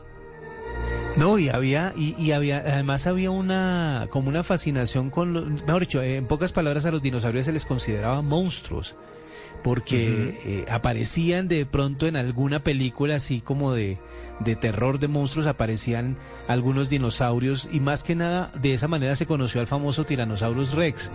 Era, era, era como el, como el depredador máximo en alguna, en alguna serie, en algún capítulo de alguna serie de ficción o de, o de terror más que nada, porque los teníamos como monstruos. Es decir, aparecían era como personajes recurrentes de películas de monstruos. No había como una película centrada en la historia de que, de quiénes eran.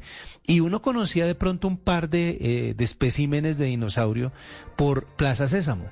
En Plaza Sésamo eh, había en algún punto hubo capítulos en los que hablaban de, los animales prehistóricos y hablaban de tres en especial. El, eh, el pterodáctilo, que era el que volaba, el Tyrannosaurus rex y el estegosaurio, que era uno que tenía como unas láminas bastante fuertes y gruesas en la espalda. Pero eso era de lo único que se hablaba, no había nadie que explicara. Es más, había una confusión y hablaban de la época en que los hombres convivían con dinosaurios, porque en algún punto se mostraban películas o, como usted dice, eh, capítulos de series en donde aparecían dinosaurios, pero con hombres, con personas. Y la verdad es que, según la historia, pues existieron en épocas diferentes. Sí, claro, claro. Lo único que hemos hecho, lo que le decía, los picapiedra, que uno veía a, Pedro Picapiedra que se, duchaba con un mamut, era la vaina que había uno que le echaba. Qué bueno. Y también eh, el avión yo era un pensé, Yo siempre pensé en una cosa con esa escena, y él decía, pero ¿y los mocos? no, ese era el jabón, doble. Me imagino. Queda uno pegajoso. Oiga, eh, eh, sí, el rince. Oiga, pero mire, eh, a mí la verdad, cuando yo vi la película, la película dije, ¿qué tal el argumento? O sea, ¿qué tal la idea de que cogen, y cuéntele usted más, Diego, que usted es nuestro invitado, ¿de dónde sale el ADN para producir todos los dinosaurios que estaban en el Parque Jurásico?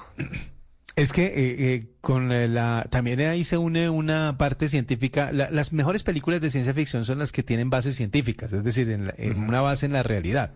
Y pues durante muchos años se ha hablado acerca de la clonación, de poder reproducir una especie a, través o a partir de su ADN.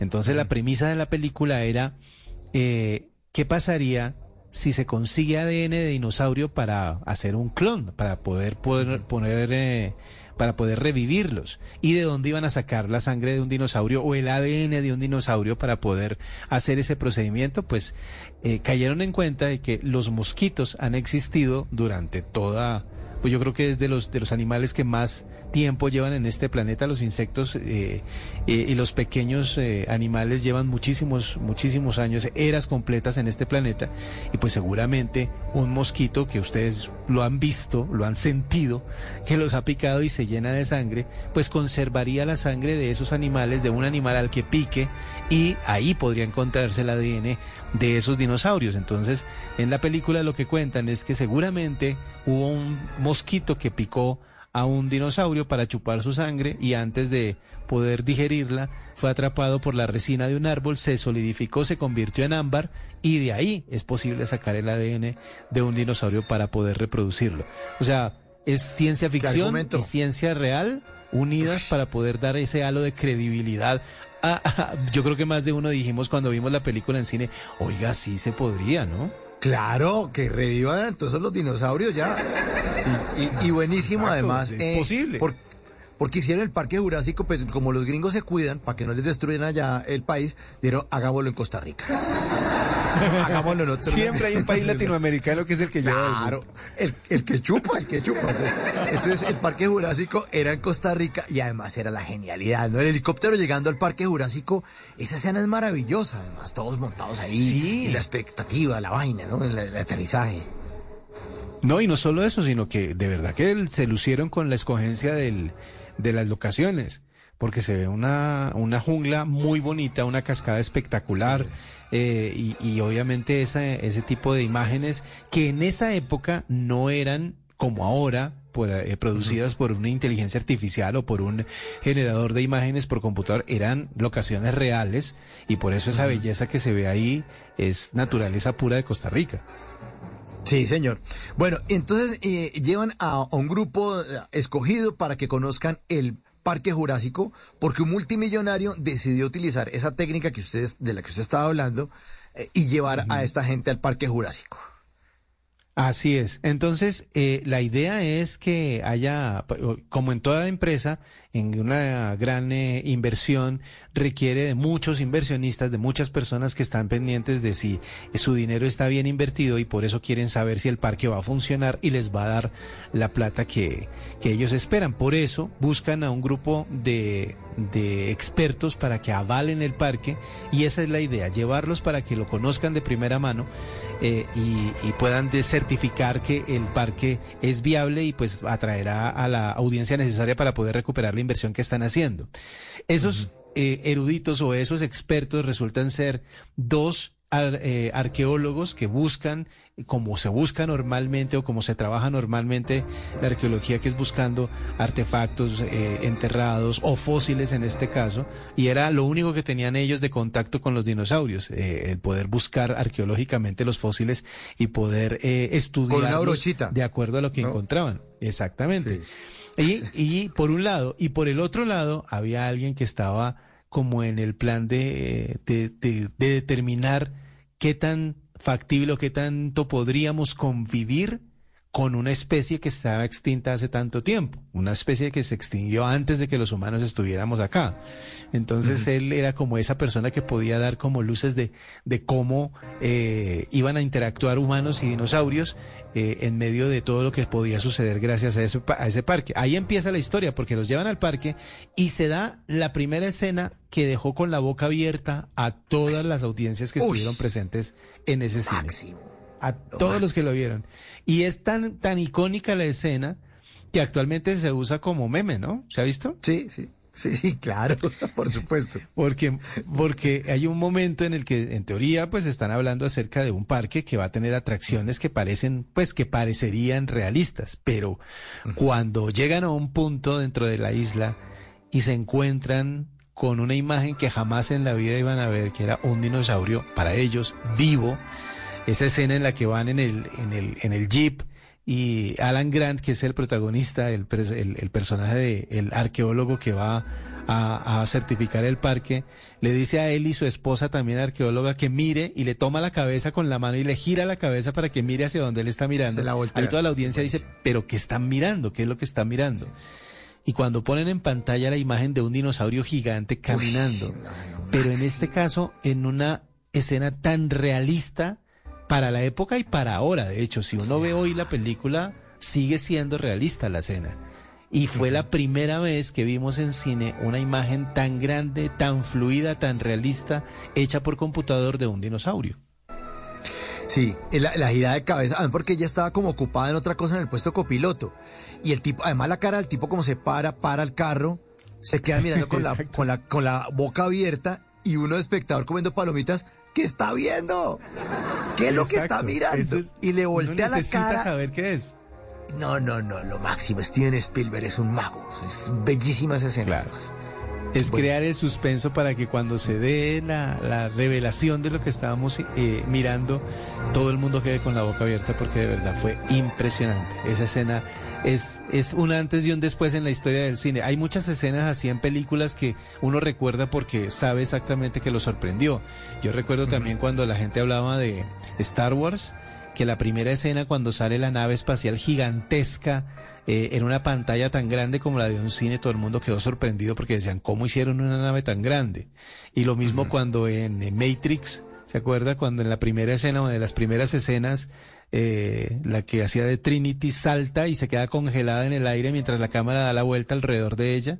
Esas son escenas que nunca se olvidan porque son escenas que de verdad parten la, la, historia del cine. En este caso, en el caso de Jurassic Park, ese momento en el que se vio el primer dinosaurio fue de verdad sorprendente para todos los que estaban viendo. Bueno, y después empieza ya el, el, el, el lío en la película. Eh, todo es muy bonito hasta que algo sale mal hasta que lo que tenían planeado no sale como lo tenían pensado. La, la premisa de siempre de una película de este tipo es el hombre queriendo controlar algo incontrolable que obviamente sale de, de, de control y se convierte en una catástrofe. Es básicamente como lo, como lo que, la, la, la, lo, con lo que se quiere cumplir con esa historia. Y pues obviamente a la hora en que se, se tienen armados, se tienen creados eh, animales que estuvieron solos en esta tierra y dominando la tierra durante tantos años, encontrarse en un ambiente como el que se tenía en ese momento, pues para ellos es peligrosísimo. Y no solo eso, sino que dentro de la película, para los que no la han visto, deciden resucitar o traer a la vida de nuevo a través de una... Eh, digamos manipulación del ADN que encontraron en un mosquito para poder sacar diferentes especies se encuentran con que también tienen la oportunidad de volver a traer a la vida no solo a los dinosaurios tranquilos que comían hierba y que se empinaban para que las copas de los árboles, para alcanzar a morderlas y a comer las hojas, sino que también traen a los depredadores más grandes. También traen a un tiranosaurio, también traen a los famosísimos velociraptors que no conocíamos antes de esa película, porque antes de esa película pues sabíamos los que estudiaron eso, los que estaban pendientes de la de la de la vida prehistórica, pues eh, yo creo que seguramente habían encontrado esa especie dentro de las investigaciones, pero el común de la gente no sabía que existió una un depredador tan grande y tan fuerte y tan veloz como el Velociraptor, ¿no? Y por eso inteligente además, ¿no? Inteligente. Además inteligente, exacto. Que tendría que si hubiesen avanzado, muy seguramente hubiesen sido los eh, los dominantes pues en el planeta. Ah, sí. Pero, pero realmente eh, eh, ahí fue cuando se conoció esa especie y se conocieron otras más gracias a, a la magia de poder haber, de poder tener esas imágenes eh, tan realistas y al final eh, ver cómo eh, ellos creen que tienen controlados a los animales peligrosos que crearon y obviamente eso no es posible. La naturaleza como en la misma película dice, la vida se abre camino y la naturaleza sigue su curso y es la forma en que esos depredadores quedan sueltos en una isla en donde hay tanta gente y obviamente la vida empieza a peligrar y empiezan a ir muriendo de a pocos en, en las garras de esos animales por haberlos creado y haberlos dejado fuera de su control. Buenísimo. Bueno, escenas icónicas e inolvidables para usted, W de Jurassic Park. A ver si coincidimos Pues- con las que tengo aquí pensadas. Dele. A ver, yo creo que el momento en el que ven el primer dinosaurio es una de las más grandes. Ese es uno de los, Sí, esa. de los Es la de momentos la- más importantes. Eh, también el momento en el que en el que están en, eh, en, el, en la primera la primera aparición del, del tiranosaurio Rex, que es cuando en, en teoría están haciendo un recorrido en el parque, un recorrido automatizado en el que pueden ver diferentes especies, pero como están en un lugar tan grande, pues a veces por- eh, las especies no están en el recorrido y eh, en algún punto quedan esperando o buscan eh, esperar a que el tiranosaurio aparezca porque lo quieren ver y obviamente se demora mucho en aparecer, pero cuando aparece lo hace con toda, o sea, con todo su, con toda su fuerza, con todo el riesgo que corre, con todo el peligro para los para los que están ah, eh, viéndolo, con la primera de las primeras muertes que hay dentro de la película, porque es cuando se comen al abogado que estaba que estaba ahí acompañándolo. ¿Se acuerda que entra un ah, Sí. como a un baño y el tiranosaurio rompe el baño y lo ve sentado y le eh, parece como si lo estuviera como, como viendo por dónde se lo come sin comerse el sanitario y termina siendo el primer devorado por los, por los dinosaurios. Creo que buenísimo. si mi esposa se acuerda de la sensación, ahí pegó un grito impresionante cuando estaba Claro, en ese obvio, momento. Entonces ver al tiranosaurio también, ajá. No, no, no, que además uno también quedó traumado, porque en, el momento, en esa época no había celular, entonces uno se metía con la revista o el periódico al baño, y uno recordaba que tal que me salga un tiranosaurio aquí y me mete un mordisco. Uno no volvió a ir al, al, al baño en un zoológico nunca más en la vida. Nunca más, baño portátil no, no más de eso. Además también me parecía impresionante la manera en que se en que coordinaron todo. Pues Spielberg, el director, este director, yo creo que es de, eh, un maestro y, y un caso de estudio en cada una de sus películas. Y eh, recuerde usted esa secuencia del tiranosaurio cuando él eh, eh, voltea el carro, aplasta el carro eh, y lo empuja por un por el por, por como por un precipicio y cae entre un árbol. Sí. Con uno de los niños de, de los nietos del dueño del parque dentro del carro y cómo eh, Alan, el protagonista, tiene que rescatarlos a, a los dos cómo la sincronización entre, entre la caída del carro, la caída de ellos dentro del carro, etcétera, etcétera, es una secuencia muy, muy bien hecha. Y es una de las, de toda esa secuencia, la secuencia del tiranosaurus al principio es bastante, bastante fuerte y es una de las partes centrales de la película. Esa, y me acuerdo mucho de otra cuando el tiranosaurio está persiguiendo un carro que yo creo que es una de las escenas también eh, que la gente recuerda que está persiguiendo el carro y, y lo miran en el espejo retrovisor y se acuerda que en los retrovisores aparece un letrero que dice que los objetos en el retrovisor están más cerca de lo que parecen. Sí, sí, sí. sí, y se ve al tiranosaurio mandar el mordisco a, al, al, al jeep y no, no lo alcanza. Ese momento también fue muy, muy grande. Momentos grandes cuando se liberan los, los, mm, los velociraptors y empiezan a, a cazar a los humanos eh, que son escenas muy, muy, muy, muy de mucha adrenalina. Eh, la escena en la que el que se quiere robar los, los embriones de los dinosaurios eh, también lo atacan y también mueren dentro de la película, que era el, el, el, el, desordenado. De Seinfeld. el que era Newman de Seinfeld, exactamente. claro ese, ese, ese, momento también es importante. Mejor dicho, la, película en sí toda tiene un montón de escenas que se tienen que recordar una por una. Bueno, y le tengo una. Por ejemplo, la del vaso que tiembla. Porque son los pasos del dinosaurio acercándose. Está un vaso de agua temblando, ¿se acuerda? Y a partir de ahí, cualquier cosa que tuviera que... Ese, ese efecto se asocia a los dinosaurios. Puede que sea de otra cosa, pero se asocia directamente a, a eso. Y eso tiene que ver con la secuencia que le decía, la inicial cuando empieza a aparecer el, el T-Rex, el tiranosaurio, porque ese, ese paso, cuando cada vez que da un paso y hay un vaso de agua, si la recuerdan bien, hay un vaso de agua dentro del carro, y cada paso que da hace que el agua tiemble y que el vaso tiemble. Sí, sí, sí. Este es el inicio de la secuencia de, del tiranosaurio. Y, y de, y de ahí en adelante, cada vez que se ve un vaso con el agua que tiembla, la gente lo asocia con un paso de, de, un dinosaurio. O por lo menos, como dicen eh. los papás, pasos de animal grande. exactamente, pasos de animal grande. Y sabe que una vez yo viendo, o sí, detrás de escenas de la película, hace muchos años, eh, estaban contando que la forma de hacer vibrar el vaso era distinto.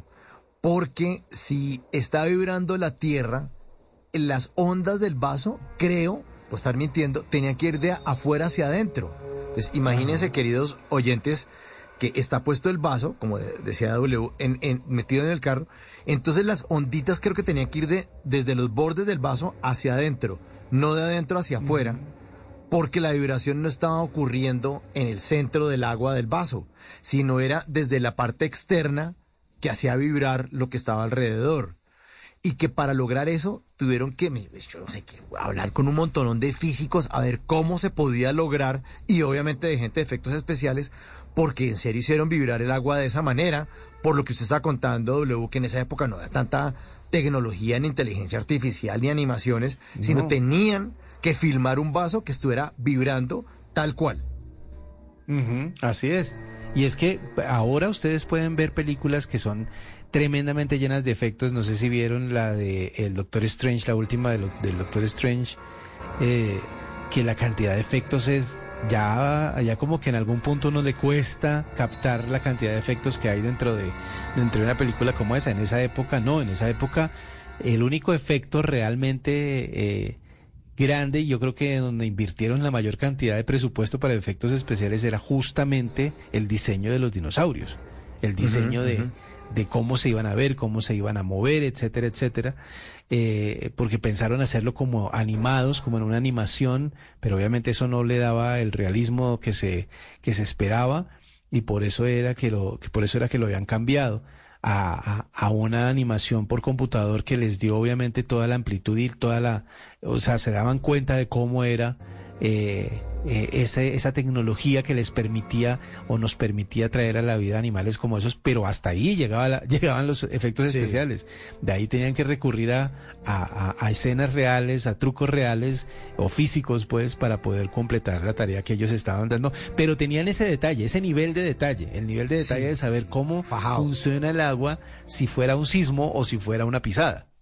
Una pisada, exactamente, de animal grande. Bueno, y otra de las escenas, eh, también para recordar de Jurassic Park, estamos para los oyentes que están entrando en sintonía con W Bernal, nuestro queridísimo W, que hace parte del equipo de Mañanas Blue, con Néstor Morales, también es el presentador de La Nube, con Juanita Kremer aquí en Blue Radio, y es nuestro jefe de operaciones de Blue Radio en la calle, es un hombre de radio amante del buen cine, recordando Jurassic Park, porque este fin de semana eh, se celebran los 30 años de esta película. Entonces estamos recordando escenas. ¿Se acuerda W la escena eh, donde van, van haciendo la, visita por el parque y entonces tienen que alimentar a uno de los dinosaurios carnívoros y le tiran una vaca a un caballo para que se lo trague entero? ¿Se acuerda? Que uno dice, uy, esto es man, ¿cómo así? Una vaca completa se manda a este man. ¿Ah? Se, ve, se va la vaca, se ve la vaca que, que la suben en una en un arnés y la empiezan a bajar hacia, hacia un hábitat controlado que es donde se supone que está un eh, eh, velociraptor o un par de velociraptors. Eh, solo se ve, ahí hay como una, una especie de... Ah, lo mismo que hizo Spielberg cuando estaba haciendo tiburón, que no mostró el tiburón, pero todo el mundo sabía que había un tiburón y que había un riesgo. Y, y él es el mago que logra hacer que la gente se asuste con algo que ni siquiera ve. Y en ese momento bajan la vaca hacia ese hábitat en donde se supone que está el velociraptor, que hasta ese momento solamente le hemos visto los ojos. Eh, y se ve el movimiento como si la atacaran y la vaca mugiendo. Y luego levantan el arnés y el arnés está destruido y está vacío. Y en ese momento el, el, dueño de, del, del, parque jurásico dice con cierta ironía, eh, ¿alguien quiere almorzar? Sí, el chiste gringo la película. Y nunca, y nunca muestran el momento, pero uno se imagina pues que la pobre vaca le fue bastante mal.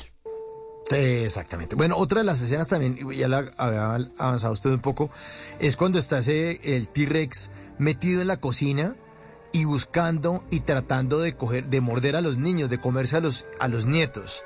Eh, y que se asoma por la ventana y uno dice, no, menos mal que ellos están en la cocina y la cocina pues está cerrada porque pues es una, es una, es una chapa ahí que toca bajar la manija. Y estos son tan inteligentes que, sorpresa, sorpresa.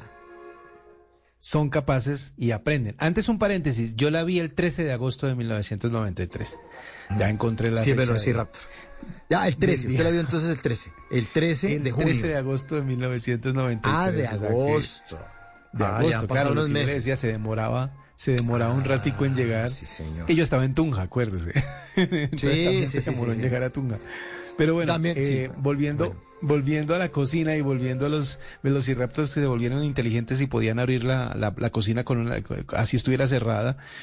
Eh, el papel de los niños, de los dos protagonistas es espectacular, porque pues obviamente ellos eh, son parte esencial dentro de la dentro de eh, esa historia, porque los niños que son los nietos de el dueño de la, del parque, están siendo como parte de su de su eh, audiencia objetivo porque eso se supone que son los niños los que van a ir a, a disfrutar la competencia del parque jurásico. Exactamente, para supuestamente para, para niños. Exactamente, pero los niños en algún punto tienen que ingeniárselas para poder salvarse y la escena de la cocina es es muy buena porque ellos usan a su favor eh, los reflejos eh, en los en las superficies brillantes, el hecho de que se resbalan los dinosaurios sobre hielo para poder quedar encerrados en un congelador, que esta vez sí cierran con, con, con todo y una traba para que no puedan abrirlos más logran escapar de, de, esos dinosaurios y esa escena también de la cocina eh, se vuelve otra otro momento bastante eh, lleno de emoción y lleno de ansiedad porque uno no sabe qué es lo que va a suceder con eh, esa manera de escapar de los niños de los velociraptors que a esa altura uno ya sabe que son los más letales de todos. Exacto, y que tiene la garra ahí en la pata y entonces como que está mirando dónde es que está, o sea, se queda pensando el velociraptor, dónde es que están estos pelados y además huelen, huelen y, hace como el golpecito con la garra eh, eh, en, el piso, ¿no? Como que, ¿dónde estará? ¿Dónde estará? Como echándole cabeza. Así es, y son, tremendamente... Eh, y es como eso, es como que uno empieza a, entender la personalidad de cada uno y empieza a entender la personalidad de qué es lo que están haciendo y cómo lo están buscando. Pero como le digo, los, los, los niños que son Tim y Lex, son los dos nietos de, de, John Hammond, que así se llamaban los personajes en, en, la, en, la, en la película, eh, pues cómo lograron escapar de, de ese momento tan complicado que fue la escena de la cocina y que también es otra secuencia muy, muy, muy, muy, muy ansiosa, causa mucha ansiedad, mucha adrenalina. Claro, además porque este empieza a llamar a los otros, que es peor. Claro. O sea, está solo y dice, no, que pues es algo que no... no Exacto, y que es algo que, que supuestamente ellos descubren porque pues eh, eh, en la arqueología no saben mucho más allá de lo que los huesos que logran desenterrar fosilizados les puede decir, pero en este caso se dan cuenta de que tienen casi que un diálogo entre ellos para poder comunicarse y poder llamarse a la hora de atacar coordinadamente a sus presas. Bueno, otra de las escenas también icónicas es el popó de... Wonder why it's called a mixtape? Because it's a mix of history and ambition, just like Remy Martin VSOP. They are a blend of the best. The best DJs and rappers. The best samples. The best drops in the game.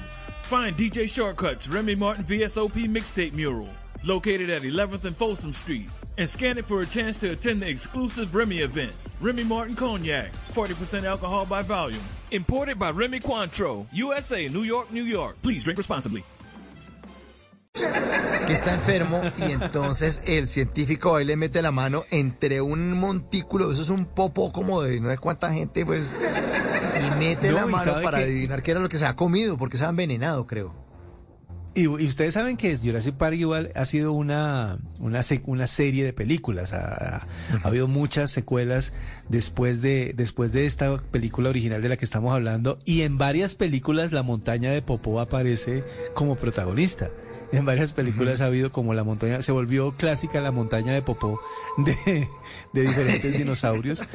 Y de hecho, esa escena es, también, también tiene su, toque de humor, porque pues eh, si recuerdan bien lo que sucede es que encuentran a una triceratops enferma y no saben por qué.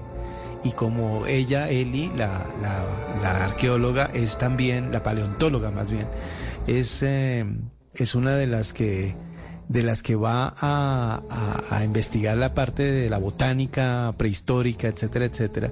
Entonces dice que seguramente lo que está pasando, a lo que le está pasando a esta, a este animal, al Triceratops, es que se está intoxicando con algo que está comiendo.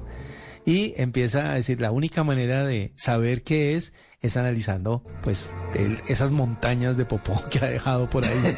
Y se pone un guante que va hasta el hombro para poder revisarla, meter la mano en la montaña de, de, excremento y buscar eh, las, lo que ella cree que pueden ser las eh, eh, semillas de la planta que estaba comiéndose y que seguramente la tiene intoxicada, pero no la encuentra. Y entonces empieza a pensar que puede ser. Y cuando ella saca la mano y se quita el guante, el, uno de los compañeros, Malcolm, dice, ojalá se lave las manos antes de almorzar. Ah, el chiste gringo también, es el otro chiste gringo. Bueno, y otra de las escenas icónicas es cuando ya están, ya, el desorden total, los dinosaurios ya están por todo ese parque, ya destruyeron todo, y hay un letrero que dice que los dinosaurios gobiernan o mandan en la Tierra, ¿no? Esa es como una de las escenas también icónicas, ¿no, W? Ya al final de la película, eso ya cerca del final, sino el, final, ya, ya logran eh, salvarse, los pocos que lograron salvarse eh, van a huir y ya logran, ya encuentran la manera de salir.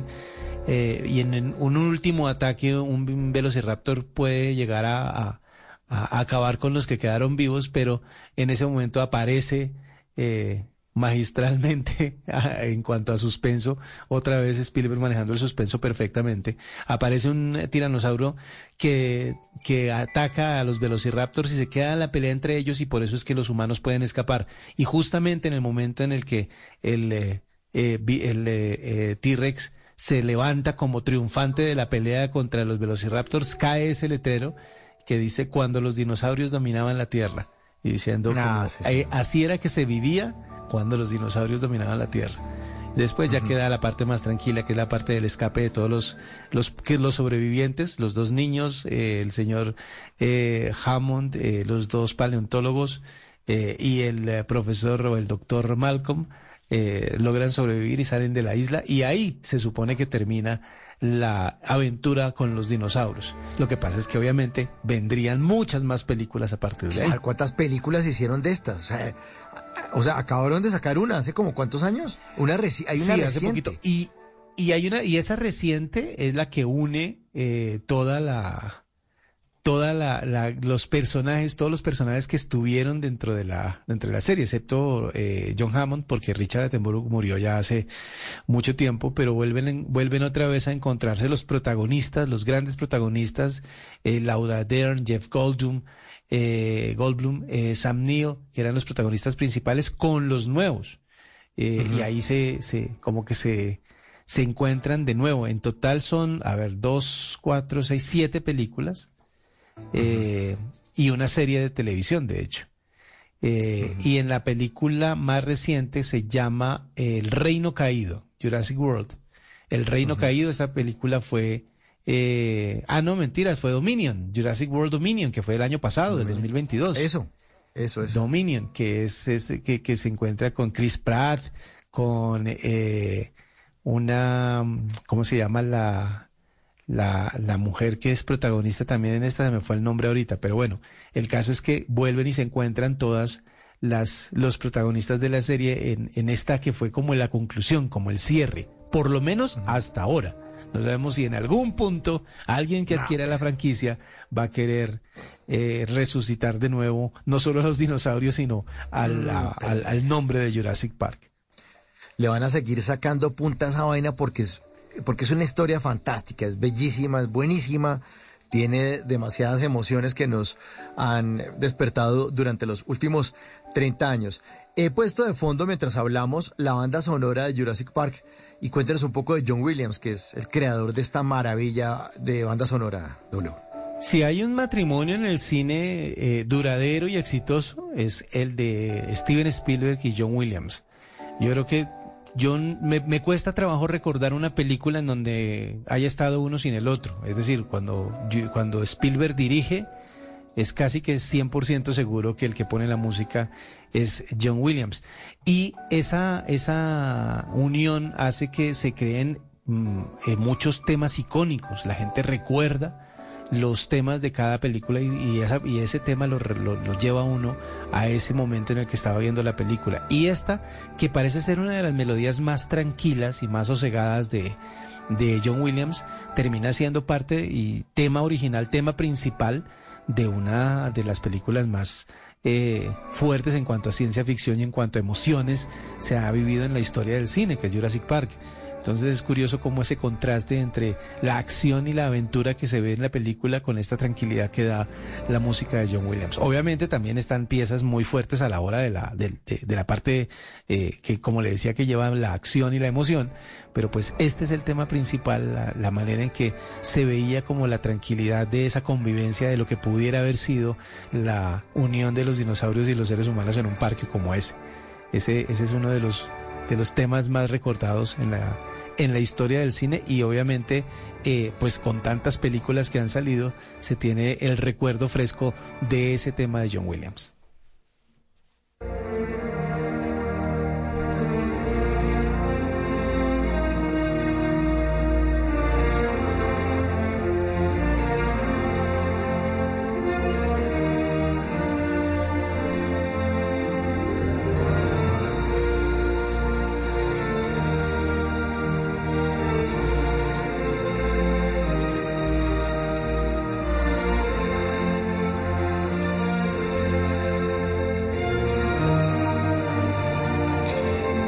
Para ir cerrando, W, ¿por qué cree usted que 30 años después recordamos tanto esta película? Pues yo creo que tiene muchísimos puntos de, de, de antes y después, lo que llaman puntos de quiebre en la historia del cine. Primero, yo creo que los efectos, los efectos especiales se convirtieron en algo eh, que ya superaba cualquier expectativa, porque de, ver animaciones y de ver miniaturas moviéndose eh, que parecían grandes en series de televisión y en películas, pasar a una imagen tan realista de los dinosaurios, pues eh, fue un salto muy, muy grande en técnicas de grabación. Eh, también la historia es fascinante, la posibilidad de haber convivido con dinosaurios es, es algo que puede llevar a la gente a imaginar muchísimas cosas, desde el tenerlas de mascotas, por ejemplo, hasta que ellos mismos hayan sido, hubieran llegado a ser la especie más importante del planeta, la especie que dominaba todo el planeta. Mm, todas esas posibilidades están latentes en, en, en, en el qué tal si. ¿Qué tal si hubiéramos convivido con dinosaurios? ¿Qué tal que existieran todavía? ¿Cómo sería nuestra vida si ellos pudieran caminar por eh, junglas o por bosques como lo hacen otros animales actualmente? Eh, los personajes también se volvieron muy grandes, los personajes se volvieron icónicos. El, doctor Ian eh, y los doctores eh, Grant eran personajes que, sacaban una humanidad, pero al mismo tiempo una una resiliencia muy, muy grande, porque ninguno era un héroe de acción, por decir algo, que tuviera algún superpoder o que tuviera una fuerza especial o, imágenes así como de personas poderosas, sino que eran gente sencilla que se enfrentaba a, a desafíos descomunales y lograban salir adelante. Eh, otra cosa era que también le muestra a uno que, la, que el dinero no es, no es todo, porque en la película muchas veces se repite la frase, no reparen gastos, no reparen gastos. Y a la larga los gastos no eran nada eh, en el momento de querer salvar la vida de un ser querido. Claro. Eso se ve también dentro de la película.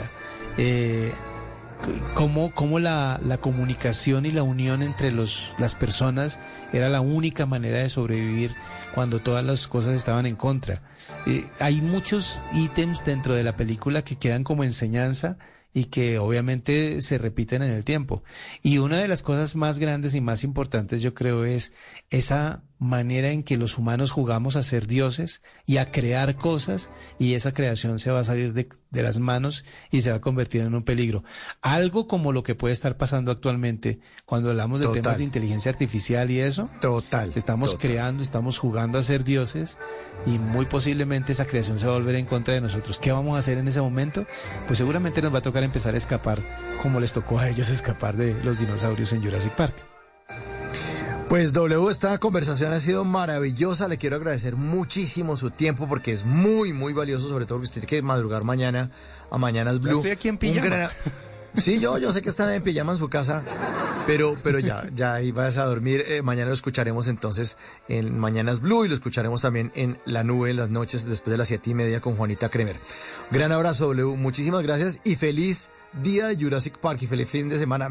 Y ustedes no se despeguen, viene Voces y Sonidos, nos van a hacer una actualización de las noticias más importantes de Colombia y el mundo, pero la línea está abierta 316-692-5274, la línea de Bla Bla Blue, donde hablamos todos y hablamos de todo, hablamos del pasado, el presente, el futuro, hablamos hasta de dinosaurios. Esto es Bla Bla Blue, ya volvemos.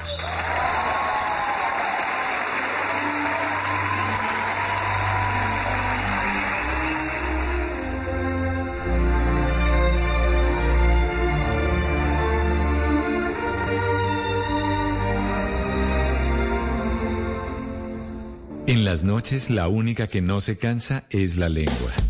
Por eso, de lunes a jueves a las 10 de la noche empieza Bla Bla Blue con invitados de lujo. Hola, soy Marcela Carvajal. Los saluda Julio Alberto Ríos, Julio Profe, el youtuber. Los saluda Ever Vargas. Saluda María Jimena Duzán. Saluda el Cerrito Negro. Les habla Jaro el trompetero. Les habla Alfredo Gutiérrez. Con buena música, con historias que merecen ser contadas, con expertos en esos temas que desde nuestra casa tanto nos inquietan y con las llamadas de los oyentes que quieran hacer parte de este espacio de conversación Para gente despierta. Bla bla blue. De 10 de la noche a 1 de la mañana. Bla bla blue. Porque ahora te escuchamos en la radio. Voces y sonidos de Colombia y el mundo. En Blue Radio y bluradio.com. Porque la verdad es de todos. Ya son las 12 de la noche y un minuto. Actualizamos las noticias en Blue Radio. El ICA declaró la emergencia sanitaria en el país ante la presencia de una bacteria que ha afectado cultivos de tilapia, principalmente en los departamentos del Atlántico, Huila, Tolima y Magdalena. Adrián Jiménez. Luego de comprobarse la presencia de una bacteria en cultivos de tilapia para los departamentos del Atlántico, Huila, Tolima y Magdalena, el Instituto Colombiano Agropecuario declaró la emergencia sanitaria en el país en las últimas horas. La ministra de Agricultura, Jennifer Mujica, confirmó que el gobierno nacional activó la medida tras evaluaciones de varias semanas que buscan prevenir y manejar esta bacteria. Hemos declarado la emergencia sanitaria nacional por la aparición de la bacteria Streptococo que se originó inicialmente en Betania, pero hemos encontrado una evolución de casos en donde aparecen ya incluso aquí en Atlántico, en Huila y Magdalena. Hemos activado eh, desde hace ya varias semanas, incluso con el sector salud, para poder atender la alerta, cómo prevenir y sobre cómo manejar y contener esta bacteria. Y es que como parte de las medidas de control establecidas en la declaratoria de emergencia, se incluirá la vacunación serotipo específica contra esta bacteria, para lo cual el ICA ya estaría trabajando con los laboratorios productores de biológicos veterinarios, así como en la evaluación para el ingreso a Colombia de vacunas comerciales contra el agente bacteriano. 12 de la noche y dos minutos, Isagen informó que prepara el embalse de hidrosogamoso ante una posible llegada del fenómeno del niño en el país. Además de eso, la empresa aclaró que tiene las reservas óptimas para evitar problemas de suministro de energía en el país. Boris Ceja.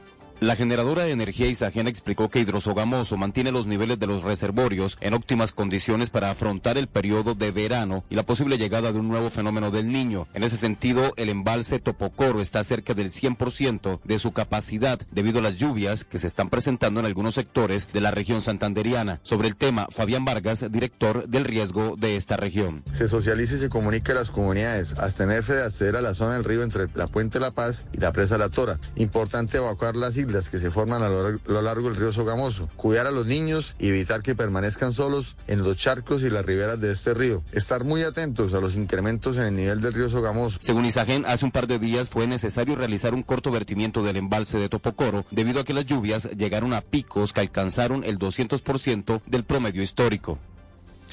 12 de la noche y 3 minutos, la Registraduría Nacional alertó que 15 municipios de Antioquia están en riesgo electoral por la presencia de grupos armados ilegales. Duan Vázquez. Así se conoció en la cuarta comisión de seguimiento electoral en Antioquia, donde el registrador nacional Alexander Vega confirmó que municipios como Ituango, Medellín, Remedios y otros del Bajo Cauca conforman las 15 localidades en riesgo alto y moderado de cara a las elecciones territoriales de octubre. El Bagre es el municipio con mayor riesgo, pues también podría tener una gran incidencia por intimidaciones a aspirantes o constreñimiento a los votantes por parte de los grupos armados ilegales o que haya abstención por miedo a desplazarse entre las veredas. Antioquia está como un departamento priorizado. Nosotros con la Policía Nacional hemos tenido el mapa de riesgo electoral y municipios como el Bagre y varios municipios del Bajo Cauca antioqueño están priorizados como alerta dentro del tema electoral. Pero no es la única alerta, pues cinco municipios están vigilados por posibles transhumancia electoral, ya que podría haber irregularidades en las inscripciones de cédulas en Cáceres que incrementó un 431%, así como en Belmira, Bello, Armenia, Barbosa y México, donde se superó el 100%.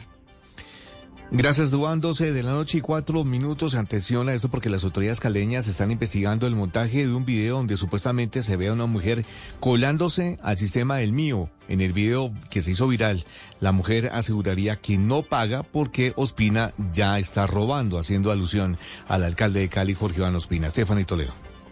Las autoridades en Cali confirmaron que el video donde supuestamente se ve a una mujer colándose en el sistema del mío y reacciona de manera agresiva cuando los pasajeros le reclaman es falso. Al parecer habría sido ideado por una pareja de creadores de contenido. Claro, si estás ofendido, paga el pasaje por mí. ¿Qué te pasa? bien,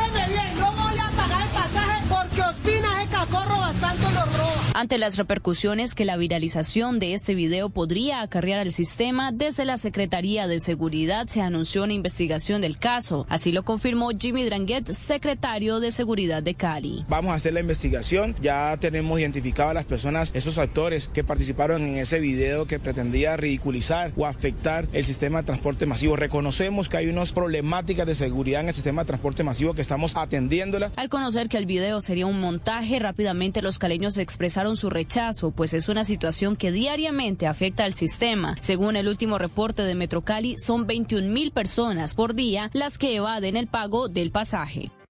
Noticias contra reloj en Blue Radio. Y cuando ya son las 12 de la noche y 6 minutos, la noticia en el desarrollo, el secretario del Departamento de Estado de Estados Unidos, Anthony Blinken, tiene la intención de viajar a China la próxima semana, según confirmaron dos personas allegadas a este despacho. La cifra que es noticia, la reducción en el precio de los alimentos haría que los almuerzos ejecutivos bajen sus precios hasta en un 14.3% respecto a los precios de enero de este año, según un estudio del diario La República. Y quedamos atentos al anuncio que harán el Gobierno Nacional y el ELN sobre el cese al fuego bilateral y la aplicación del derecho internacional humanitario para proteger a la población civil. Este jueves ya quedaron listos los acuerdos que firmarán este viernes las delegaciones del ELN y el Gobierno en La Habana, Cuba. El desarrollo de esas y otras noticias en blurradio.com continúen con Bla Bla Blue. Conversaciones para gente despierta. Wonder why it's called a mixtape? Because it's a mix of history and ambition. Just like Remy Martin VSOP. They are a blend of the best. The best DJs and rappers. The best samples. The best drops in the game. Find DJ Shortcuts Remy Martin VSOP mixtape mural. Located at 11th and Folsom Street. And scan it for a chance to attend the exclusive Remy event. Remy Martin Cognac. 40% alcohol by volume. Imported by Remy Cointreau. USA, New York, New York. Please drink responsibly. Es opinión. Después de oír el discurso del presidente, ¿hacia dónde va Petro? Radicaliza y se entrega a los sectores populares que son los que él considera que lo llevaron al poder. Él lo dice, de ahora en adelante debe haber asambleas populares en todos los municipios de Colombia donde se discuta y gobierne. Todo ministro o ministra debe obedecer el mandato popular. Aquellos ministros o ministras que no cumplan serán destituidos. Pero yo creo que no es solamente para, digamos, tratar de pasar reformas, sino de utilizar esta crisis y esas reformas que se le pueden caer en el Parlamento que le sirvan de discurso en las regionales porque hay elecciones. Si es humor. Eso, y pues ya para despedirme. A ver, ¿por qué será, Pedro, que ustedes los viejitos cuando oyen la musiquita de última hora en Caracol ponen cara preocupados? Voz Populi, de lunes a viernes desde las 4 de la tarde. Si es opinión y humor, está en Blue Radio, la alternativa. En Colombia despertamos muy temprano. Antes del amanecer comienza el día. Te preparas para salir a trabajar, al colegio, a la universidad, tal vez un poco de ejercicio o cocinar lo del día. Y mientras tanto, es momento de saber lo que ha sucedido. Bienvenidos, 4 en punto de la mañana, Colombia, buenos días. Despierta informado de lunes a viernes con Mañanas Blue 4 AM con Camila Carvajal. Te acompañamos en cada momento del día, en todas partes, app móvil, streaming, redes sociales, bluradio.com y todas nuestras frecuencias en el país. Blue, más que radio, la alternativa. Boombox suena a todo lo que quieras escuchar, desde tu celular, tablet, computador o parlante inteligente, donde quieras, cuando quieras. Llegó Boombox Podcast, un mundo por escuchar. ¿Qué te suena hoy? Encuéntranos en boombox.com o en tu plataforma de audio favorita. Boombox. En las noches la única que no se cansa es la lengua. Por eso, de lunes a jueves a las 10 de la noche empieza Bla Bla Blue con invitados de lujo. Yo soy Italiana Vargas. Yo soy Camilo Sánchez. Lo saluda Sara Corrales. Lo saluda Tatán Mejía, piloto de freestyle motocross y generador de contenido. Vaya, vaya, vaya, vaya, cole, vaya, vaya. Te saluda el cole, vaya, cole, el hincha fiel de mi selección Colombia. Bla, bla, bla, blue, vaya, cole. Con buena música, con historias que merecen ser contadas, con expertos en esos temas que desde nuestra casa tanto nos inquietan y con las llamadas de los oyentes que quieran hacer parte de este espacio de conversaciones para gente despierta. Bla bla blue. De 10 de la noche a 1 de la mañana. Bla bla blue. Porque ahora te escuchamos en la radio.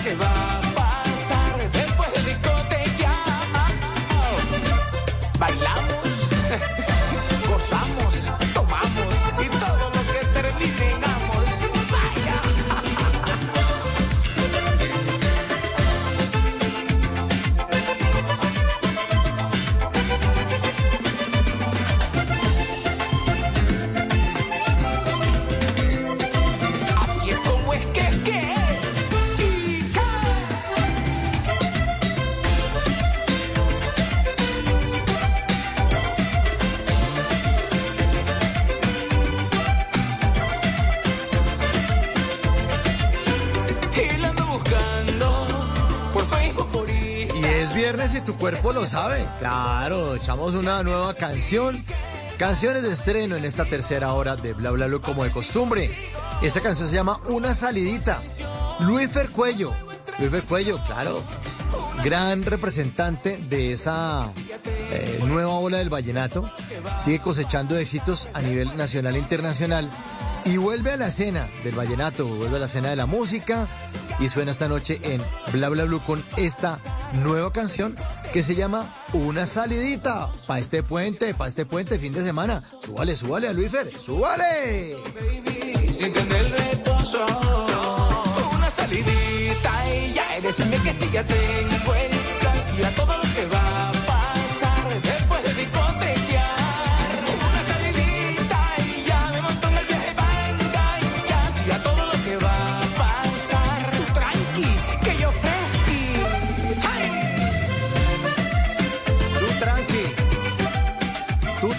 que Bla Bla Blue siempre, siempre va a estar aquí acompañándolos de lunes a jueves, de 10 de la noche a 1 de la mañana. Y en esta tercera hora, pues es la hora de nuestros queridos oyentes en nuestra línea 316-692-5274. Es la línea de Bla Bla Blue, abierta durante todo el programa para preguntas para nuestros invitados, eh, para sugerir temas. Hay muchos temas que estamos aquí acuñando, eh, que van a salir al aire en las próximas semanas.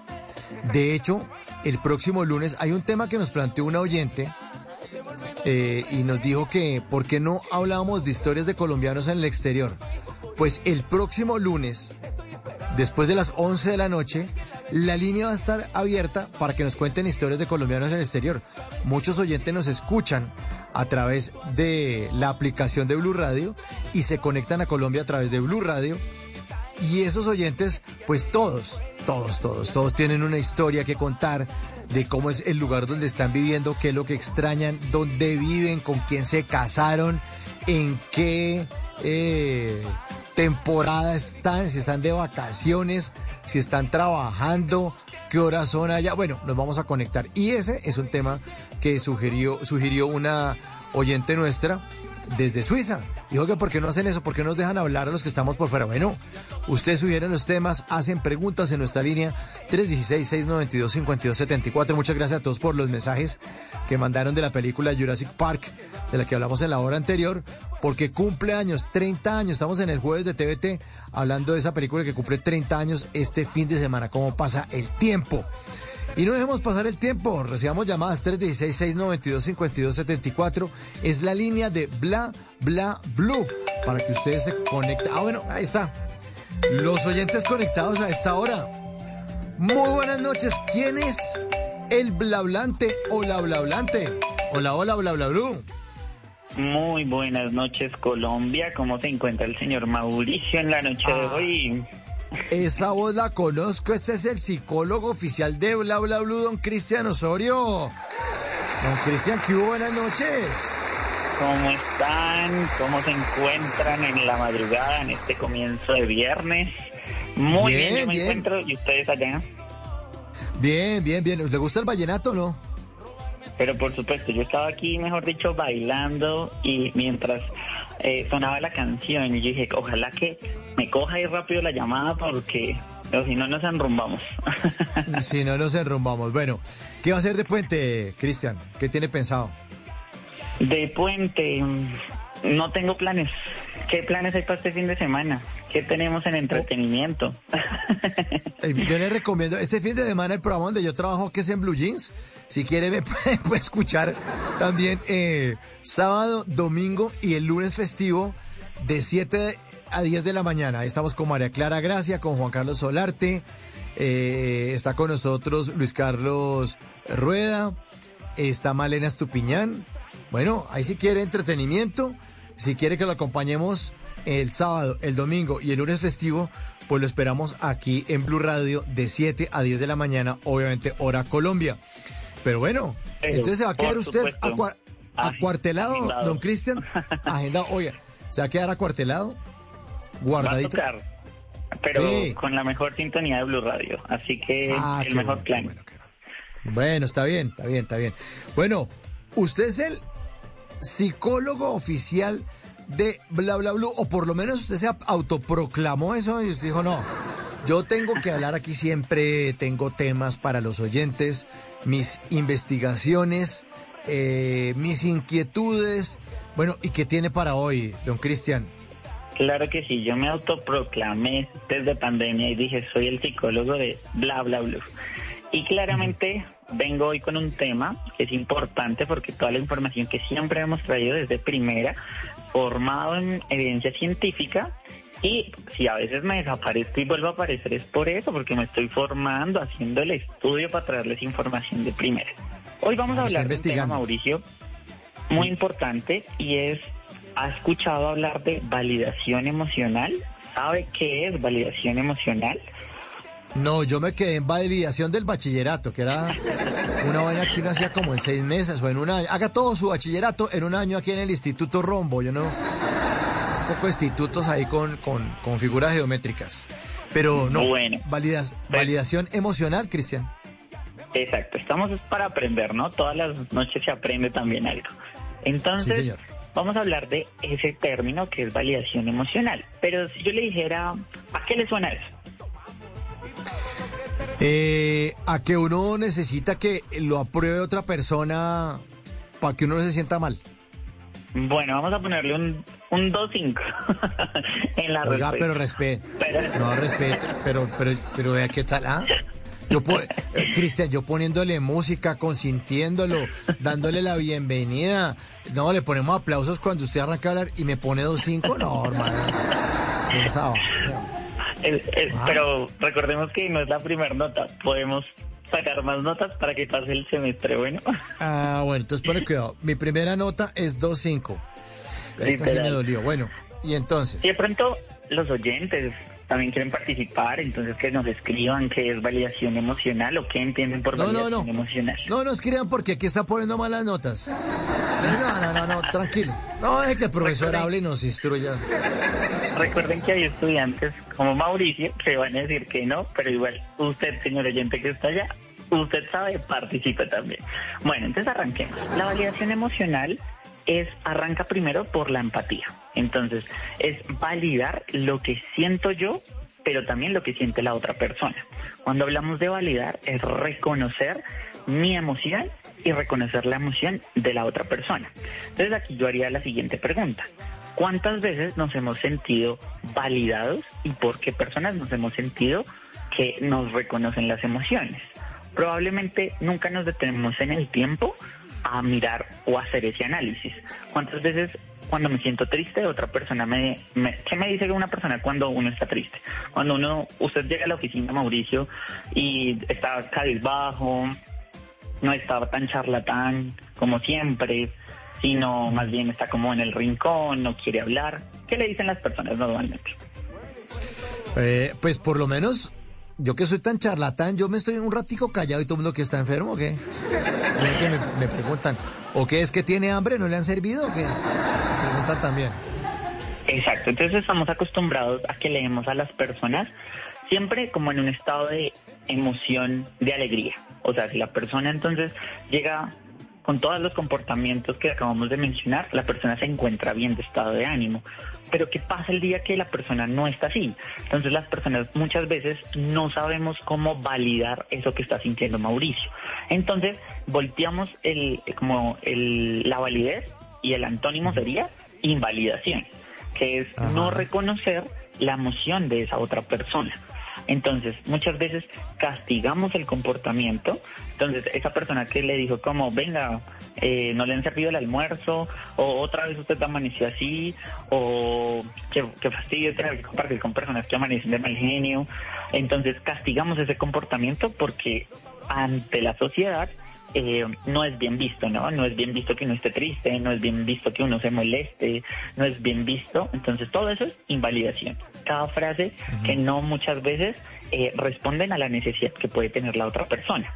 Aparte, Oiga. muchas veces, claro, dime. Doctor Cristian, no, es que me hizo acordar usted de un comediante, oye, ese no lo hemos invitado.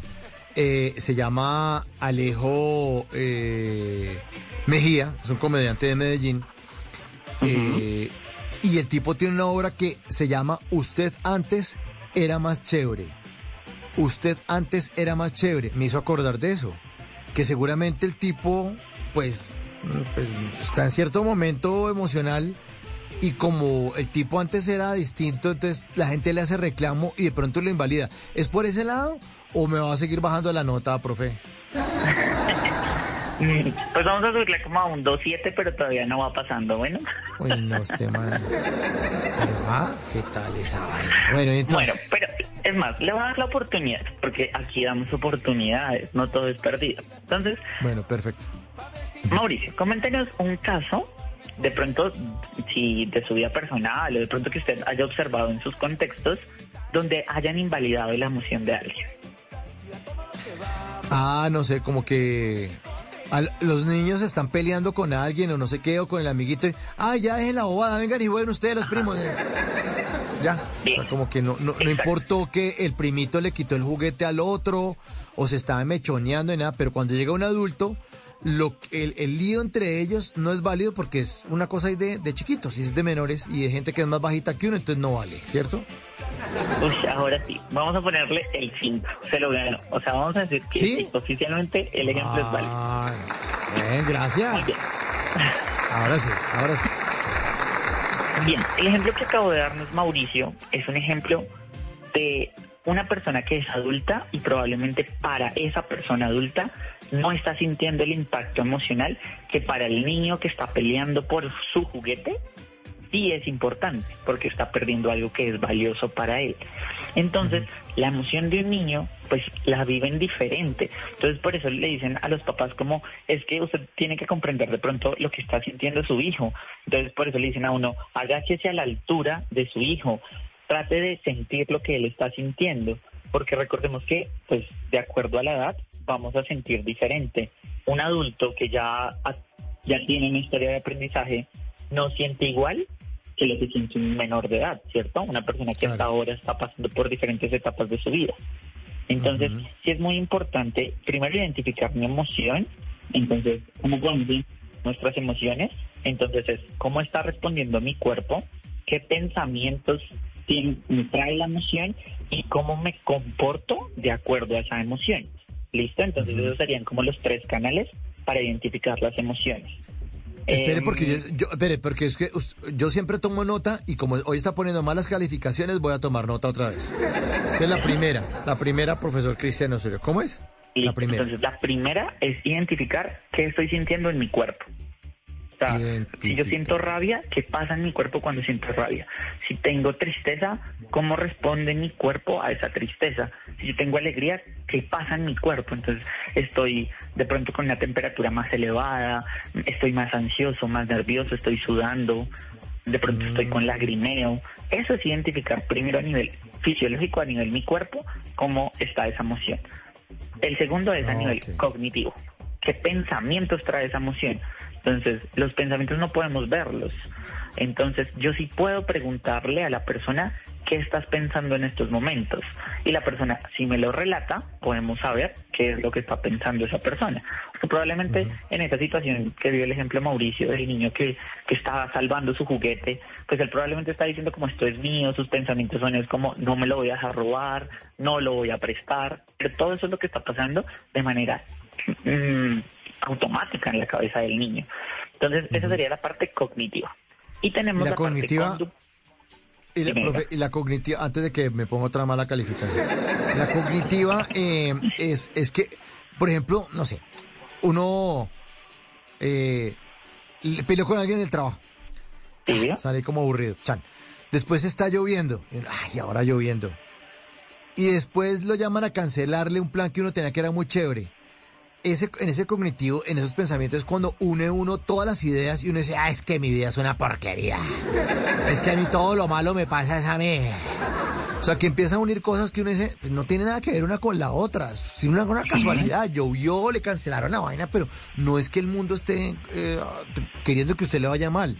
Eh, ¿Se trata de eso o también me va a poner ca- mala calificación por haber dicho esa vaina? No, la parte cognitiva es precisamente eso, es hacer las conexiones de lo que por lo que hemos pasado Entonces recordemos que el cerebro tiene la capacidad de guardar información, es decir, todas nuestras experiencias pasadas, pero él también va guardando información actual.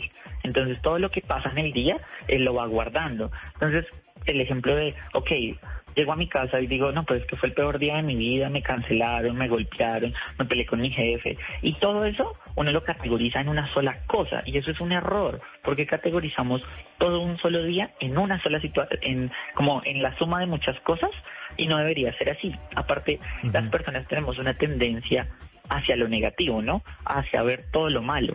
Porque cuando hacemos ese ejercicio de ver qué nos pasó en el día, nos quedamos en la suma de las cosas de la negativa. Eso es como una balanza. Entonces, cogemos las cosas buenas, las cosas malas, pero entonces si la balanza cayó más en lo negativo, dejamos a un lado lo positivo. Y probablemente en el día alguien nos sonrió, alguien nos saludó de buena manera, alguien nos dio las gracias porque ayudamos en algo, o de pronto nos felicitaron, pero entonces como la suma de los pensamientos me da más hacia lo negativo, ignoro la parte positiva. ¿Cuántas veces al día no hacemos este ejercicio y nos dejamos llevar únicamente por la parte negativa? Sí, no, muchas veces. Muchas veces, sí, sí, sí. Y, y, lo- y usted tiene toda la razón. Pasaron cosas buenas en el día, pero uno conecta de lo malo y uno dice, ah, mi vida es una desgracia y me está yendo mal. Entonces son, son tres. Entonces, identificar lo que estoy sintiendo. La segunda, eh, ¿qué pensamientos me trae esa emoción que es la parte cognitiva? Y la tercera, ¿cuál era? La conductual, es decir, el comportamiento. ¿Qué hago Ok. en esa situación? ¿Cuál es ese comportamiento? Que, bueno, ah, para hablar de comportamiento tendríamos como 100.000 programas, pero lo voy a resumir. En el comportamiento que nosotros hacemos es porque lo hemos aprendido, es decir, en algún contexto. Entonces hay muchas formas de adquirir eh, comportamiento, aprendizaje, pero eh, digamos que para, para hacer una síntesis mm, puntual es lo que nosotros hemos ido adquiriendo a través del tiempo. Entonces, no sé, lo aprendió de su papá, lo aprendió de su mamá, lo aprendió en la universidad, lo aprendió en su primera ruptura amorosa, lo de su experiencia propia lo ha ido aprendiendo. Eso es una forma de aprendizaje. Hay otra forma de aprendizaje que es viendo noticias. Es decir, yo vi que la persona le regaló un ramo de flores y un oso gigante para pedir matrimonio. Entonces vemos cómo las personas aprenden que así se pide una propuesta de matrimonio. Eso es aprendizaje, por observación Ah, también. Entonces, eh, de acuerdo a ese comportamiento, pues va a depender de muchas cosas, de acuerdo a, nuestras- a nuestras historias de vida, pero también es importante analizar cómo me comporto. Entonces, cómo me comporto cuando las personas me rechazan. ¿Cómo me comporto cuando me rechazan en un trabajo? ¿Cómo respondemos a cuando de pronto la persona con la que quiero salir me dice que no, no está interesado o interesada en mí? Eh, entonces también debemos ser, empezar a evaluar cómo nos comportamos en cada contexto. ¿Cómo me comporto cuando mi jefe me dice que de pronto tengo un rendimiento bajo? Eh, o al contrario, no solo las negativas. ¿Qué pasa cuando estoy muy feliz? ¿Qué comportamientos me inhibo? ¿Empiezo a tener comportamientos que me generan más placer o más disfrute? Eso es importante, identificar y observar qué comportamientos tenemos. A veces puede que nosotros mismos no podamos hacer ese ejercicio, pero podemos pedirle a otra persona que nos apoye. Es decir, la pareja, la familia, como amor, ¿cómo me comporto cuando estamos peleando? No, tú no te dejas hablar, empiezas a tirar las cosas, ¿cierto? Eso es otra, otra, otra forma de hacer ese tipo de observación. Entonces, esa sería la conductual. Buenísimo. Sí, y además, ahora que usted está hablando de lo de pelear, me acuerdo que uno muchas veces, bueno, y también me pasa a mí, y es que eh, tiene la razón en cierto, en ciertas cosas que está discutiendo, o algo de lo que está hablando, pero, pero si esa conducta no es la apropiada, si está echando chispas, pues nadie le va a parar bolas. Entonces, ah, espere que le baje la bobada a este man. Y resulta que es que uno estaba Exacto. furioso haciendo un reclamo. O por estarlo haciendo tan duro y tan golpeadito, pues nadie le para bolas porque sea, ese es un grosero. Y ya, y nadie quiere a un grosero en su vida. Punto. Y esa parte de hasta que se le baje la bobada, eso es invalidar la emoción de la persona. Si yo observo que una persona está molesta, tengo pues dos opciones, ¿no? Engancharme con la emoción de la otra persona, es decirme molestarme también, o retirarme de ahí. Entonces, yo debería retirarme para que la emoción de la otra persona se regule. Cuando la persona baje en su emoción, yo me acerco y hablo. Porque si yo elevo mi emoción junto con la de otra persona que también está elevada, vamos a ir a un caso de violencia, vamos a ver agresión física, verbal, psicológica y demás. Entonces sí es importante eh, que esa invalidación pues no se preste para eso. O sea, validar la emoción también es reconocer que ante situaciones yo debo retirarme. Que ante, yo no puedo controlarlo, es decir, llega una persona llorando, o sea, y me dice, no, es que me pasó esto, me pasó esto. La forma de validar, primero es decirle, eh, que pasa en los funerales, ¿no? Que hacen el comentario de, lamento mucho por lo que estás pasando, debe ser una situación súper difícil y demás. Eso es un error muy complejo cuando yo no lo he vivido. Entonces, esa persona que me ha pasado por ese duelo, pues está mintiendo. Sea, lo primero que uno debería decir es como, yo no sé por lo que tú estás pasando, de acuerdo a, a lo que me relatas, debe ser muy duro, debe ser dura la situación. Pero yo no sé, porque si yo no estoy pasando por eso, yo no soy la persona que está enterrando a una persona. Si me hago entender, eso es empatía, no, no fingir lo que la otra persona. Claramente, si te duele, si sientes malestar, si quieres hablar, puedo estar para ti y escucharte. Pero no mentir, en, lamento mucho, debe ser, yo siento por ti. No, nosotros no sentimos eso, no lo sentimos con la misma dimensión. Mi rabia, mi tristeza es muy diferente a la de Mauricio. Y pues esta, esta, digamos que el término de validar o invalidar emocionalmente es algo que no nos han enseñado. A nosotros nunca, por nuestra cultura, eh, nunca nos dijeron como, oiga, recuerde que cuando alguien está llorando es porque en verdad le duele. Porque puede que para mí eso no sea significativo, pero para la otra persona sí. ¿Cuántas veces nos hemos molestado por algo que para mí es importante, pero para el otro no lo es? Y aparte me juzgan por sentir eso. O sea, yo creo que... No, y- eh, Pero ahora yo Claro, quisiera claro, ser un poco, no, abogado del diablo, y es que eh, yo no creo que uno, claro, uno comete el error de invalidar, pero yo no creo que uno tenga la, intención de, jajaja, voy a ir a invalidar al otro. ja, ja, ja". No, no creo, ¿no? Yo creo que es un error de uno, una torpeza, o, o también falta de empatía, lo que usted quiera, pero no, no es, yo no sé si esa sea como de mala gana, pues. Bueno, pueden pasar las dos. O sea, eh, eh, como abogados, literal, diría uno, en, se puede, hay personas que sí, o sea, hay personas que su forma de ser, de pronto sí es, sí es ser, ser de- el villano de la historia. Y es como, si hay alguna persona que estaría, pues venía el hecho limón. Y hay personas que sí se levantan pensando así. O sea, hay personas que dicen como, ah, pues está mal, yo voy a ir a lastimar más a la otra persona. Sí hay personas así. Pero también está la otra persona que, que sí es empática. Entonces, si yo no tengo las habilidades porque no me las han enseñado, pues debo aprenderlas. Porque esto se puede aprender. Yo puedo aprender a reconocer las emociones, a reconocer en las otras y también ayudar a la otra persona. Y esto sí se puede aprender. Es un proceso de claramente ir a terapia y yo creo que es importante mencionar que a terapia no solamente van las personas con un diagnóstico de esquizofrenia, eh, depresión, ansiedad, no, o sea, uno también puede ir a terapia porque la verdad es que de un tiempo para acá me siento triste, pero pero no entiendo por qué me siento así o no sé cómo trabajar con mi pareja que que perdió a alguien o que perdió su trabajo. Uno también puede ir al psicólogo a eso, a que me enseñen a reconocer las emociones de la otra persona. En el mundo laboral, la parte organizacional debería también, como le digo al empleado que no le puedo renovar su contrato? ¿Qué impacto emocional tiene eso? Entonces, todos deberíamos en verdad en algún momento de la vida pasar en verdad por el psicólogo, formarnos en emociones, formarnos en validación emocional, porque es que el hecho de que seamos seres humanos es eso, todos tenemos emociones y muchas veces no sabemos el impacto que tenemos sobre la otra persona. Con una sola palabra, con una sola frase, con un solo gesto, podemos llegar a, a invalidar la emoción de otra persona y muchas veces no somos conscientes y, y Mauricio lo decía ahorita pues que hay gente que, uno- que como que no se levante así en verdad con, con hacer da- el mal eh, si queremos categorizarlo entre bien o mal pero muchas veces hasta inconscientemente lo hacemos.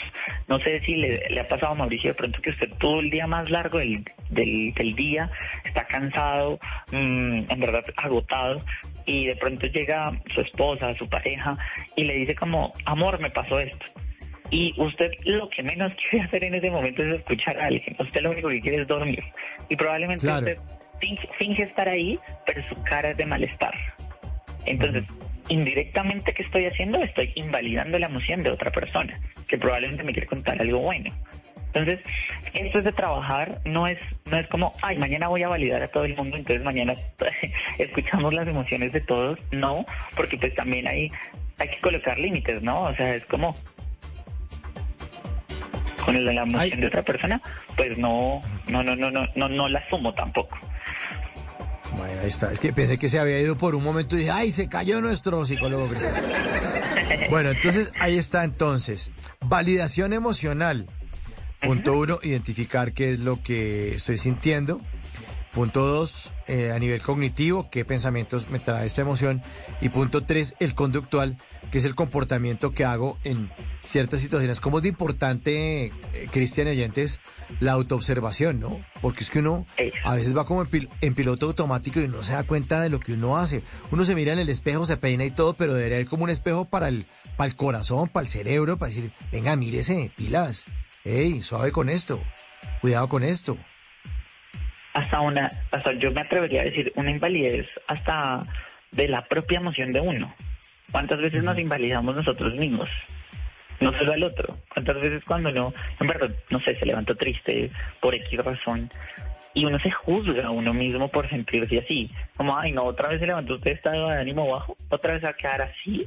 Sí, entonces una invalidez hasta propia no, no, no, no, no reconocemos esas emociones y preferimos irnos a trabajar, eh, ocuparnos todo el día y, y negamos esa emoción. Entonces, esa también es una invalidez. Voy a mencionarles algunas eh, como cosas que categorizan la, la invalidación. Entonces es castigar las conductas, juzgarme o juzgar al otro, ignorar, negar, criticar, no escuchar eh, y la peor de todas que puedo decir es quitarle el valor de la emoción a la otra persona. Es decir, ay, pero ¿por qué se pone triste por eso? A todo el mundo le pasa, pero no a todo el mundo, no todo el mundo lo siente de la misma forma. Saquémonos eso de la cabeza de que si para mí eso no es importante, para el otro no es importante. Porque cada uno ha vivido diferente y cada uno siente diferente. ¿Listo? Entonces esas serían como algunas cositas de invalidación. Claro, buenísimo, buenísimo eso, eh, porque sí, alguien, no sé, que, que tenga problemas con una parte de su cuerpo, que tenga problemas con concentrarse, que tenga problemas con la tolerancia, que tenga problemas con sus papás, con sus familiares, con una mascota, con el trabajo, consigo mismo. Y uno llega a pasarle por encima porque para uno eso no es válido. Es decir, eh, para uno, uno puede decir, uy, es que este se está ahogando en un vaso de agua. Bueno, pues las piscinas y los vasos para todos son distintos. Hay unos que nadan así a mar abierto de un lado a otro, de una península a otra, y hay otros que nos ahogamos en un vaso de agua. Y cada uno tiene un tamaño distinto y una forma distinta de ver la realidad, ¿no? Exactamente. Eh, y, y, y más allá de, de, de reconocerlo, también es como poderlo comunicar, porque es que no comunicamos, ¿no? Nos callamos las cosas. O sea, deberíamos también decir, alzar la mano y decir, hoy me siento mal. ¿Cuántas veces al día lo decimos? Yo creo que uno en el trabajo miente mucho. Uno, Sí, uno, claro. di- uno- uno nunca es capaz de decir, como, no, es que la verdad estamos golpeados de trabajo. Eso nunca lo decimos. Estoy cansado. Llevamos una semana cumpliendo metas. Eso nunca se dice. Por miedo a perder el trabajo, por miedo de pronto a perder a mi pareja. ¿Qué pasa si yo le digo a mi pareja que en verdad de un tiempo para acá me siento triste? ¿Cómo reaccionaría mi pareja? Porque tenemos que vendernos en un mundo perfecto, donde todo tiene que ser 10 de 10. ¿Por qué no reconocer también esa parte negativa, pero no por seguir en lo negativo, sino más bien para poder ayudar al otro, al que se siente mal? Entonces, si yo no puedo, porque no, no sé, no, la verdad no sé qué hacer cuando una persona me, me dice que está llorando o que se, tuvo un problema, si yo no lo sé, pues busco y acompaño a esa persona a que alguien lo pueda ayudar. Un familiar, un amigo, eh, una red de apoyo. eh, no, pues mira, yo la verdad desde mi experiencia me ha servido escuchar bla bla bla en las noches. O sea, si esa actividad me funciona a mí, es para mí. Pero habrá otra persona que necesita en verdad un proceso psicológico. Claramente también lo puedo acompañar. Pero entonces es no fingir una emoción, ni tampoco decirle a la persona cuál es eh, quitarle el valor ¿no? de lo que está sintiendo. Y por último, pues claramente, eh, es cómo podemos potenciar la validación emocional. Entonces, aliste su esfero y su hojita, Mauricio, por favor, para que anote Aquí la tengo, profesor, para que no me va a poner malas calificaciones más tarde. Es tan amable. Espérese que voy a pasar la hoja. Va, sí, cuaderno. Por... Ya lo tengo. A ver, entonces, título. Entonces, estrategias para que validemos la emoción. ¿Listo? Entonces, son cuatro. La primera es ofrezca una oportunidad de expresión emocional. Entonces, un ejemplo. Si yo tengo un problema porque algo me molesta, o sea, algo que me molesta a nivel laboral, a nivel afectivo, yo debo sacar el espacio para manifestar esa emoción. Entonces, no lo vamos a hacer el día de la junta directiva de la empresa, obviamente no vamos a hacerlo ese día, pero sí vamos a diseñar un espacio, sea diciéndole jefe, me regaló el momento, eh, amor, necesitamos hablar con la pareja y expresar la emoción. Entonces, ya vimos hoy cuáles fueron los tres canales en los que podemos ver la emoción, Mauricio. No vaya a dañar Eh. el 5, hágame el favor. Profesor, eh, ident- los tres son identificar qué estoy sintiendo. El segundo es el canal cognitivo, que es pensa- qué pensamientos trae esa emoción. El tercero es el conductual, es el comportamiento que tengo en cada una de las situaciones.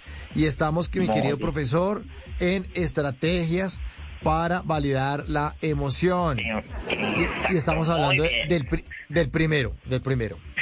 Muy bien, entonces en esta de ofrecer la oportunidad es reconocer esos tres, primero en mí y luego permitírselos a la otra persona, sea mi jefe, sea mi compañero de trabajo, sea mi pareja, sea mi familiar. Esa otra persona también, si yo le voy a decir cómo me siento, recordemos que la comunicación va en doble vía. Entonces, si yo puedo expresar cómo me siento, la otra persona también puede decirme cómo se está sintiendo ante diferentes situaciones. ¿Listo? Entonces, la primera, vamos a ofrecer la oportunidad de expresar la emoción. La segunda, enséñele a la otra persona lo que estamos viendo hoy aquí en Bla Bla Blue. Esto no lo sabemos, esto no nos lo enseñan, ni en el colegio, ni los papás tienen un manual debajo del hombro para, ay amor, expresa tu emoción. Ni los papás saben expresar sus emociones. Entonces esto es un aprendizaje constante, es abrir diálogos. Entonces importante en el desayuno, en el almuerzo, la cena, eh, no sé, un domingo, abrir espacios donde las personas puedan hablar de las emociones. ¿Qué es eso de las emociones? ¿Eso para qué sirve? ¿Eso sí sirve? Entonces, que todos nuestros contextos empecemos a hablar de las emociones, ¿listo? Entonces, el segundo, enseñe las habilidades que usted ya iba aprendiendo. Hoy Mauricio ya aprendió algo. Hoy el oyente que estuvo aquí en esta hora escuchando eh, esta conversación ya tiene esa habilidad. Entonces, la idea es que repliquemos en nuestros contextos lo que estamos aprendiendo. ¿Listo? Y Buenísimo. si necesitamos mayor información, pues vamos a buscar psicólogo y necesitamos eh, potenciar salud mental y reconocer emociones. ¿Listo? Entonces esa sería la segunda. La tercera, dese cuenta de en qué momentos le es funcional y en qué momentos no le es funcional. Entonces lo que hablábamos ahorita, claro, todos tenemos emociones, todos debemos validar en algún momento o en algunos momentos nos han invalidado o muchas veces invalidamos también. Entonces reconozcamos, ya que sabemos hacer eso, en qué momentos nos es funcional y en qué momentos no. ¿Listo? Entonces, si tengo la presentación de la tesis mañana, pues no me voy a poner a validarme todo el día porque ¿cuál es mi objetivo del día? Presentar la tesis. Si mañana yo tengo el programa más importante del año, me- ¿en dónde debe estar mi atención? En el programa más importante del año. ¿Listo? Entonces, focalizar en qué momentos es válido y en qué momentos no. Y la última y la cuatro, no siendo men- ma- eh, menos importante, es comunique su emoción siempre en positivo para dar una solución. ¿Listo? Entonces, si yo estoy recepcionando, pues no me voy a poner a llorar con la persona eh, desbordada, eh, un ejemplo, la persona me está contando algo que es muy duro, yo puedo ser empático, obviamente puede que tenga lágrima, decirle, eh, trato de entender cómo te sientes, pero no me puedo desbordar más que la otra persona. Yo tengo que tener, ahí sería como un autocontrol de la emoción. Lo mismo, si una persona está furiosa, me está diciendo es que me siento mal, porque es que tú eres la peor persona del mundo y empieza a tirar cosas, entonces yo no me puedo colocar al mismo nivel de la emoción de la otra persona. Yo tengo que tener un control de mi emoción después de que la reconozco por esos tres canales. Y ya, esas serían las Buenísimo. cuatro. ¿Qué tal estuvo lo de validación emocional? Feedback. Buenísimo. Buenísimo, buenísimo. Eso que usted está diciendo, Cristian, es bien, bien, bien, bien importante. Eso de no estar en la misma emoción de, los otros. Y yo creo que eso le, le evita a uno una cantidad de dolores de cabeza, de peleas y de amarguras. Porque el otro se pone chicho con uno y resulta que uno casi que cae en la trampa en esa telaraña ahí que le ponen, le ponen como un anzuelo. O de pronto el otro no quiere ponerle el anzuelo, porque no es que sea así tan como tan maldadoso. Pero, pero si uno entra en ese juego, pues lo único que va a pasar es que se terminan sacando chispas y eso termina en una vaina mal. Porque se acalora y cada uno empieza a subir, a subir, a subir, a subir el- el- el- la temperatura hasta que termina mal la vaina y termina alguien embarrándola o respondiendo alguna cosa que no debe haber dicho. Bueno, es bien, bien importante eso, no, no, no entrar en, en la misma emoción que tiene el otro. Buenísimo. Si uno puede contrarrestarlo, buenísimo. O sea, si el otro está furioso y uno calmado. ¿No? Si el otro está, eh, eh, no sé, como muy irresponsable, uno responsable. Como que ba- bajándole un poquitico la, la espuma al chocolate, es buenísimo, ¿no? Exactamente. Pero es importante el autocontrol en, con las emociones y más ho- hoy con estos dos términos que aprendimos de validación y de invalidación emocional. Porque pues esto se suma a lo que siempre hemos dicho cuando hablamos de salud mental y es primero mi salud mental, segundo mi salud mental y si me queda tiempo mi salud mental, porque primero está la salud mental. Entonces me encantó participar del programa, como siempre. Muchas gracias por abrir los micrófonos de Bla Bla Blue para hablar de salud mental. Salud mental, buenísimo. Eh, una, una, una, una, primero, a ver si, es que saqué dos cinco, después me puso cinco. Eh, ¿Va a haber tercera nota o, o va a parar así? ¿O no, no hay más Pues si sumamos, si sumamos el 5 más el 2 que sacó, va como en 70, dividido en 2 No, le quedó en 3.5 y se pasa después de 3.6. Nos vemos en la próxima clase No, de psicología no, de venga. bla, bla, bla. No, no, venga, venga. Yo, ¿sabe qué le quería preguntar? ¿Sabe qué le quería preguntar Claro. una cosa? Eh, ahoritica estamos como en un... en- eh, Colombia está como en una temporada como de... de- la gente está encrispada. Entonces, unos están opinando unas cosas, otros o sea, o sea, hay como una como una amargura, hay gente que está con rabia, hay gente que está como tratando de ofender a los demás, como que están en unos argumentos con otros, eh, como que uno se mete a redes sociales y en lo que encuentra es una garrotera, una pelea, están mirando a ver quién es el que tiene la razón, quién sí, que no, todos argumentando, todo el mundo mirando eh, a ver dónde están las porquerías del otro, sacándole los trapos sucios, eh, como en un momento muy complicado del país.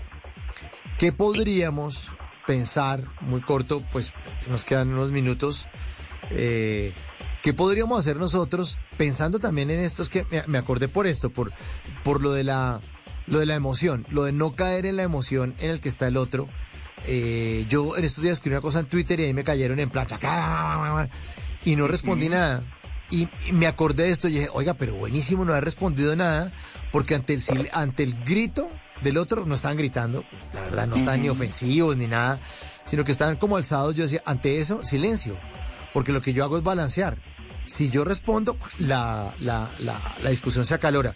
¿Qué podría hacer uno en estas épocas de gente encrispada, eh, de unos momentos del país que están como medio revoltosos, que la gente está como en una incertidumbre, otros están muy seguros, los otros están dudosos, eh, unos están muy bravos, los otros están dignos, eh, mucho. no sé, como usted que es psicólogo y se da cuenta del comportamiento, ¿qué podríamos hacer nosotros como para tratar de entrar en una posición más zen? Viene un puente, eh, debemos reflexionar, estar un poco más tranquilo ya, o sea, ¿no? ¿Qué podríamos hacer? Bueno, yo creo que lo primero es, literal, apenas Mauricio iba hablando, en mi cabeza iba apareciendo como Welcome to Colombia y todas las emociones en el país eh, a nivel del croquis de Colombia. Eh, Colombia, culturalmente, sabemos que es un, pra- un país violento eh, por todo lo que ha pasado a nivel nacional, bueno, y demás, pero también somos un país que en algún momento nos decían que éramos los más felices, ¿no? Que llegamos a ocupar eh, entre los tres primeros puestos a nivel mundial. Entonces, quiere decir que el colombiano tiene la capacidad de identificar sus emociones. Quiere decir que el colombiano expresa muy bien sus emociones, que lo hemos visto, ¿no? Entonces, Mauricio ahorita mencionaba que el uno le tira al otro, que el otro eh, se lleva a todo el mundo por delante y demás. Entonces, si sabemos que somos un país que expresamos bien las emociones, gestionamos muy bien eh, las emociones y sabemos el impacto que podemos tener en generar miedo, en generar rabia en otra persona, también deberíamos replantearnos el cómo deberíamos tener una calidad de vida.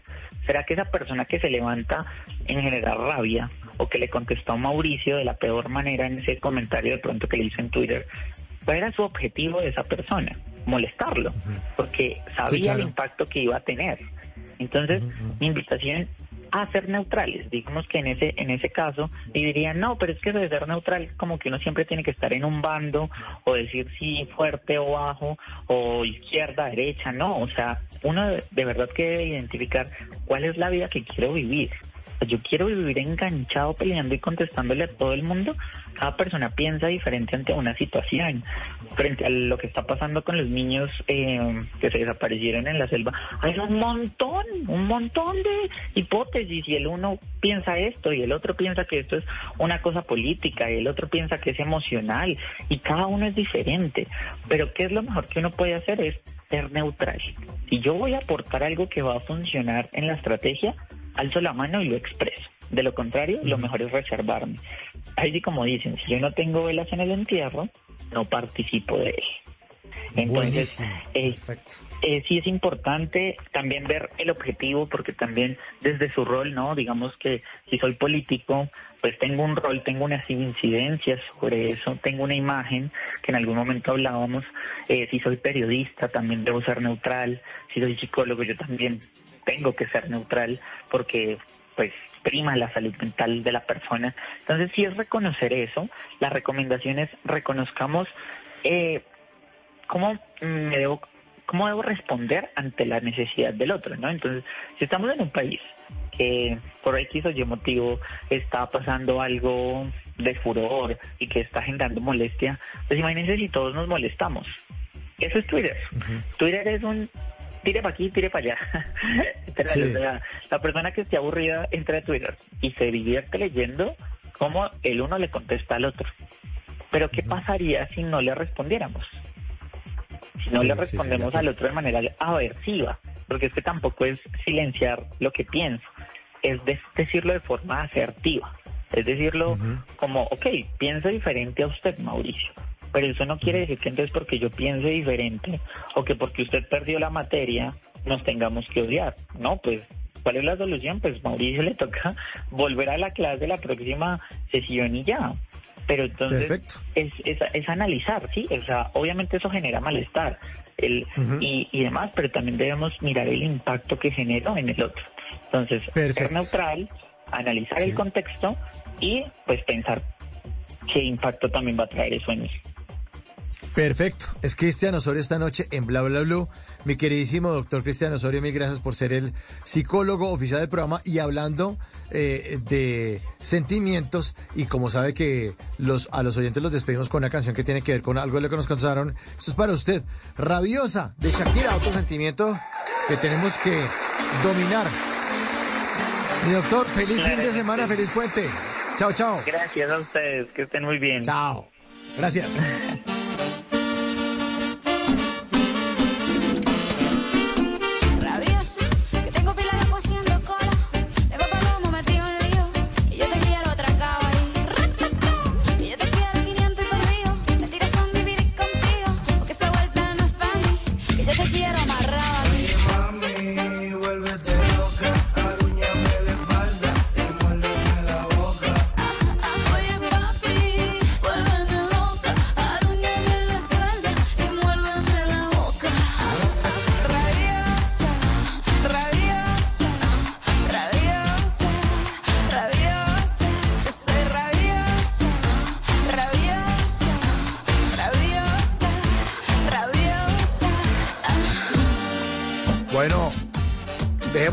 solamente a Shakira, que seamos nosotros también unos colombianos llenos de paz, tranquilos, relajados. Ya nos contaba Cristian cómo teníamos que comportarnos para tratar de bajarle un poquitico la espuma al chocolate. Muchísimas gracias a todos por su sintonía durante esta semana. Gracias por dejar que los acompañemos hasta esta hora. Y la invitación es el próximo lunes festivo, lunes festivo y seguimos en vivo. Vamos a estar aquí en Bla Bla Blue después de las 10 de la noche, así que no se pueden perder el programa. Eh, ya estamos listos para voces y sonidos. Vamos a tener una actualización de las noticias más importantes de Colombia y el mundo. En el control master, el señor Andrés Bernal. La producción es de Diego Garibello y mi nombre es Mauricio Quintero, quien nos espera el próximo lunes festivo en vivo aquí en Bla Bla Blue. Hasta entonces, chao, chao, gracias.